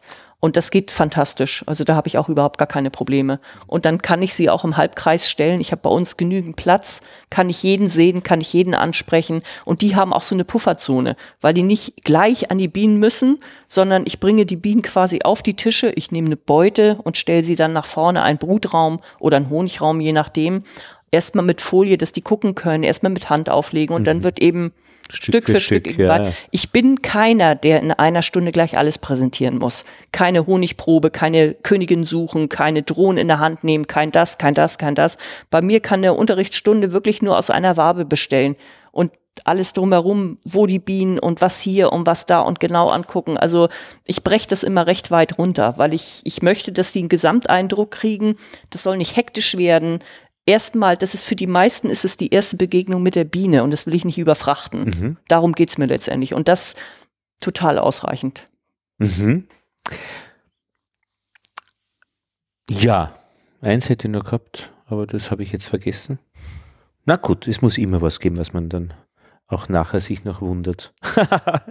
wir werden, wir werden äh, auf alle Fälle äh, deine äh, Kontaktdaten verlinken und dein Buch die Bücher äh, in den Show Notes, äh, damit man sich auf die Suche auch macht. Gerne. Kann und dich finden. Ja. ja, dann alles Gute äh, Danke. für eure Danke. weitere Zeit in Wien Ja, und gerne. Ähm, Gerne. für das neue Jahr mit Ja. den Bienen. Das war's. Natürlich, ich habe gewusst, ich muss noch zwei Sätze einfach sagen. Äh, ich habe mit einem Kakteen-Gärtner mit Ulrich Hage gesprochen, der und gefragt, na, könntest du das eigentlich auch mit, muss, müssen das Kakteen sein? Äh, und er sagt, na, das ging auch mit Brokkoli, was ich mache. Das, was für ihn spannend ist. Mhm. Könntest du das auch mit, mit Großwildtieren machen? Muss es die Biene sein? Nein, es muss nicht die Biene sein. Könnte, Könnte auch, mit jedem anderen Tier sein. aha, das ich habe finde es ich früher mit Hühnern gemacht. ah ja, Wenn ich Ja. einen Hund hätte, würde ich es mit dem Hund machen. interessant. Ja. Ja, ja. Aber ich meine, die Biene ist natürlich schon, die gibt schon viel her, also von ihrer Logik und so weiter. Also Ich glaube, ich kenne kein Tier, was mehr hergibt. Das ist das. Deswegen die Biene. ja, ja. Und, und auch diese, dieses Rähmchen machen. Ich meine, das ist ja alles irgendwie Wachs Alles. noch dazu, Ja. süß und, und hell Ja. und so. Ja. Gut, danke. Undine für deinen Besuch Ja, und dass gerne. du uns äh, geteilt hast, was Gerne. du eben weißt und, und deine Einblicke. Vielen Dank.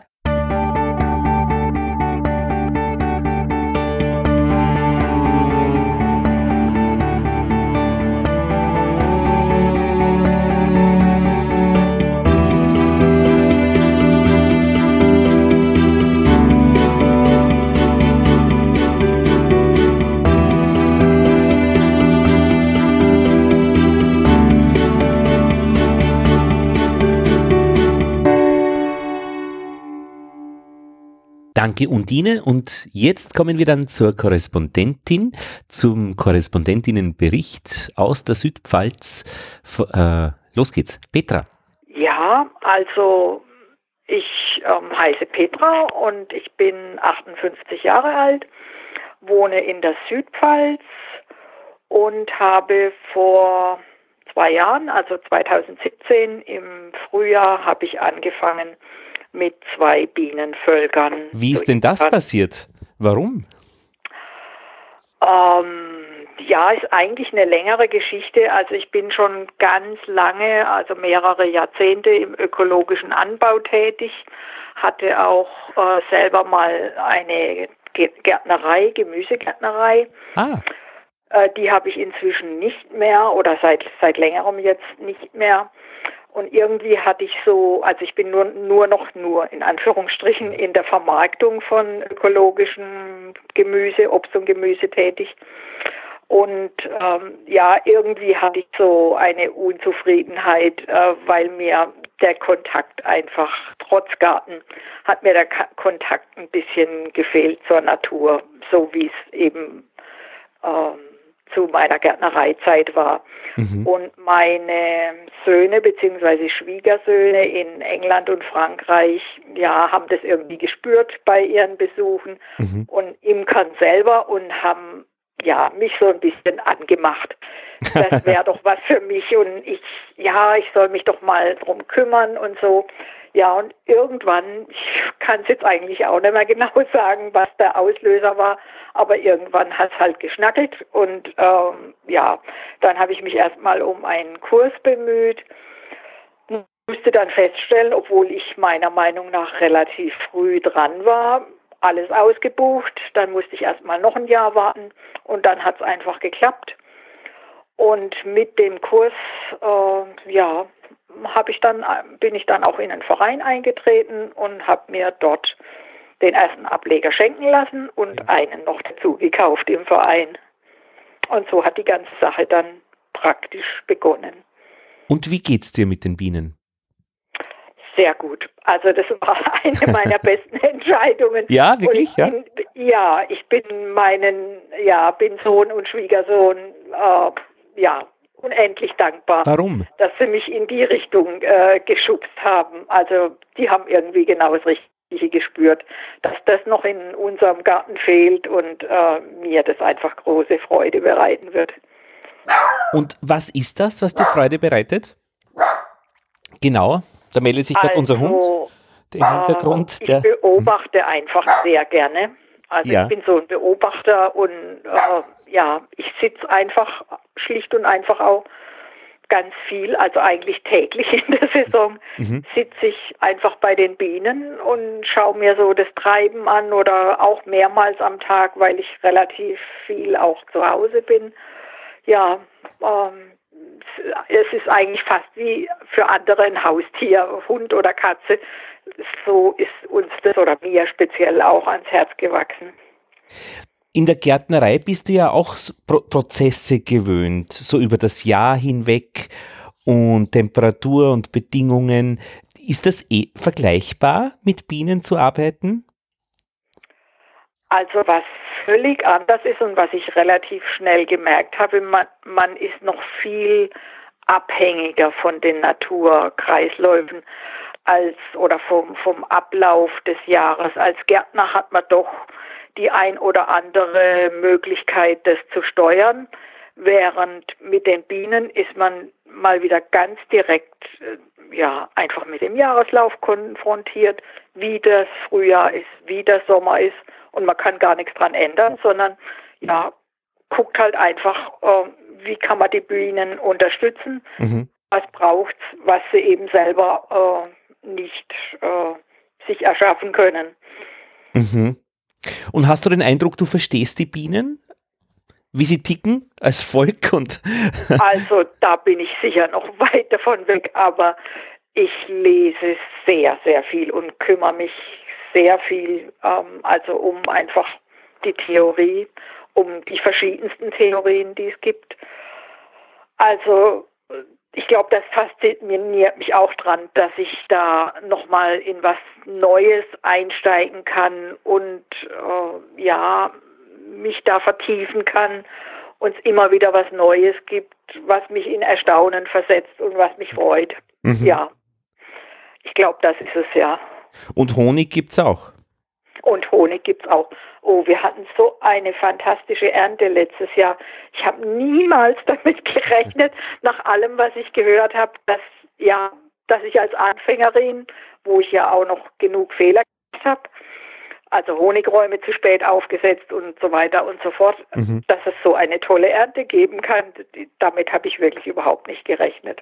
Und so eine leckere, ja. unglaublich leckere Schmeckt Ernte. der ja. Honig gut? Schmeckt dir dein, euer Honig gut?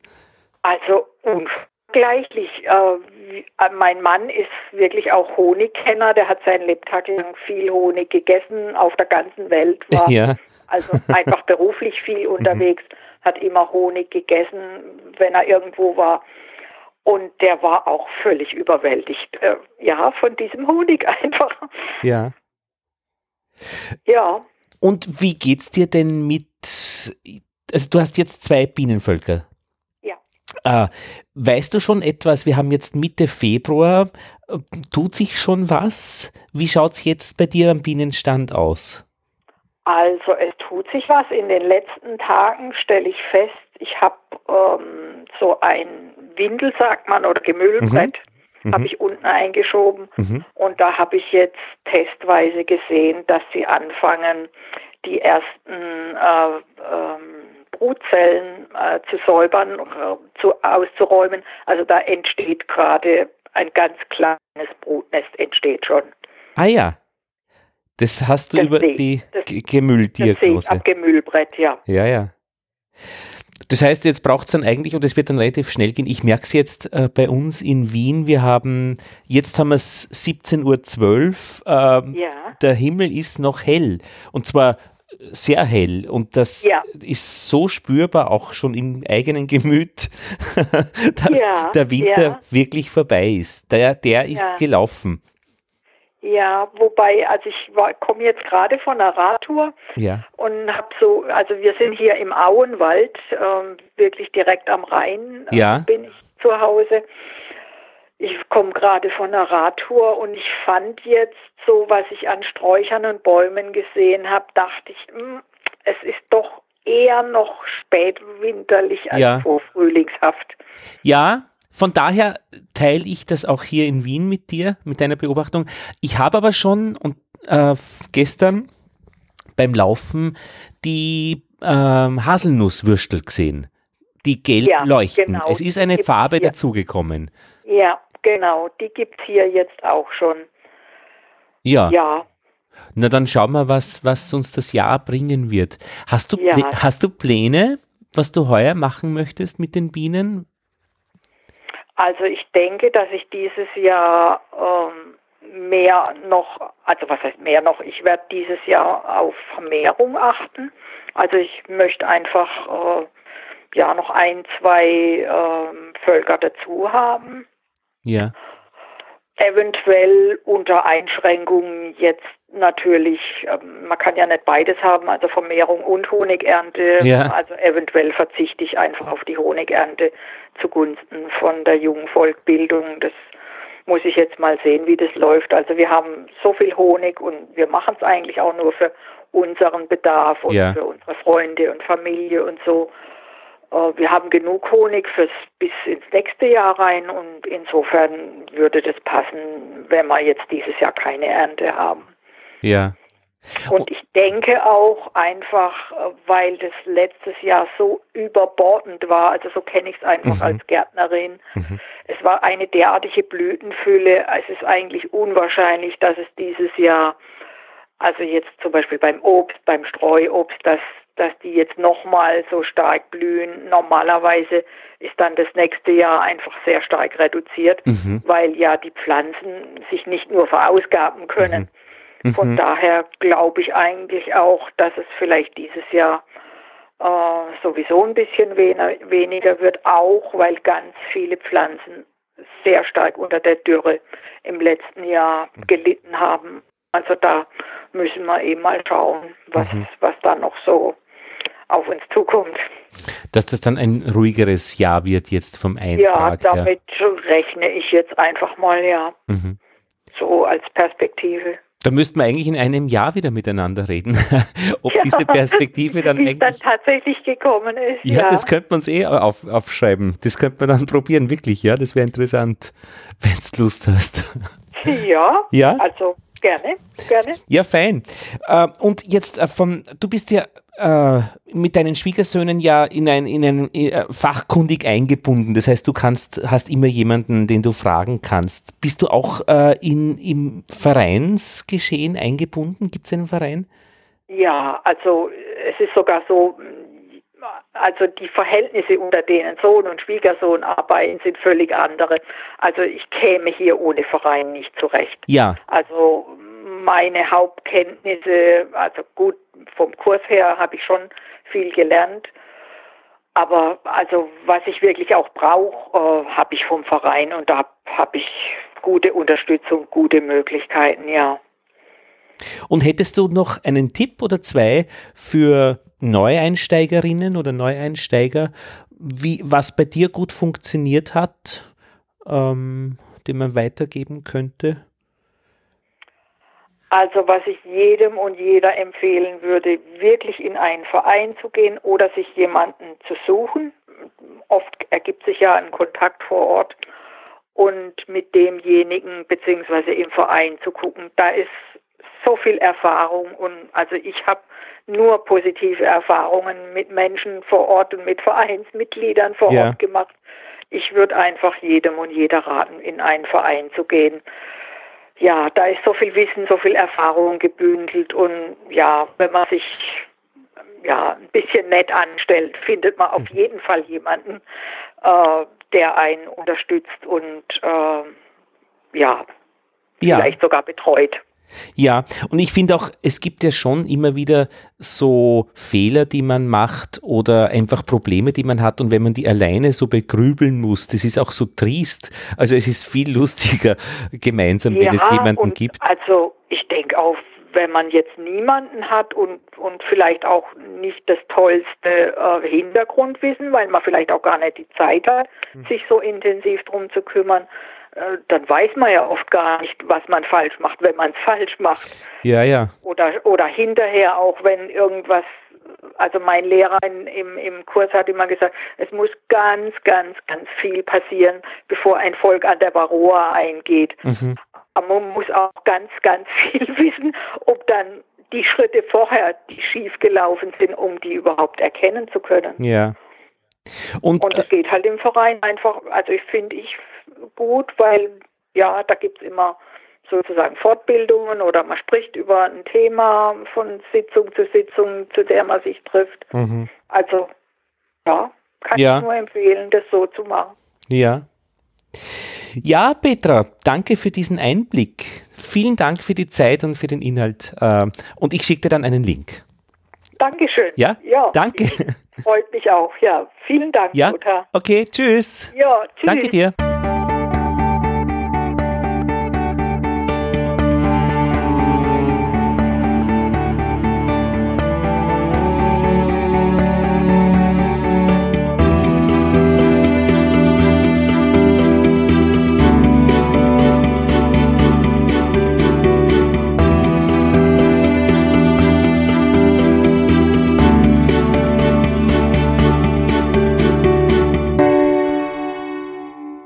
Und das waren die Bienengespräche Mitte Februar 2019, Nummer 44.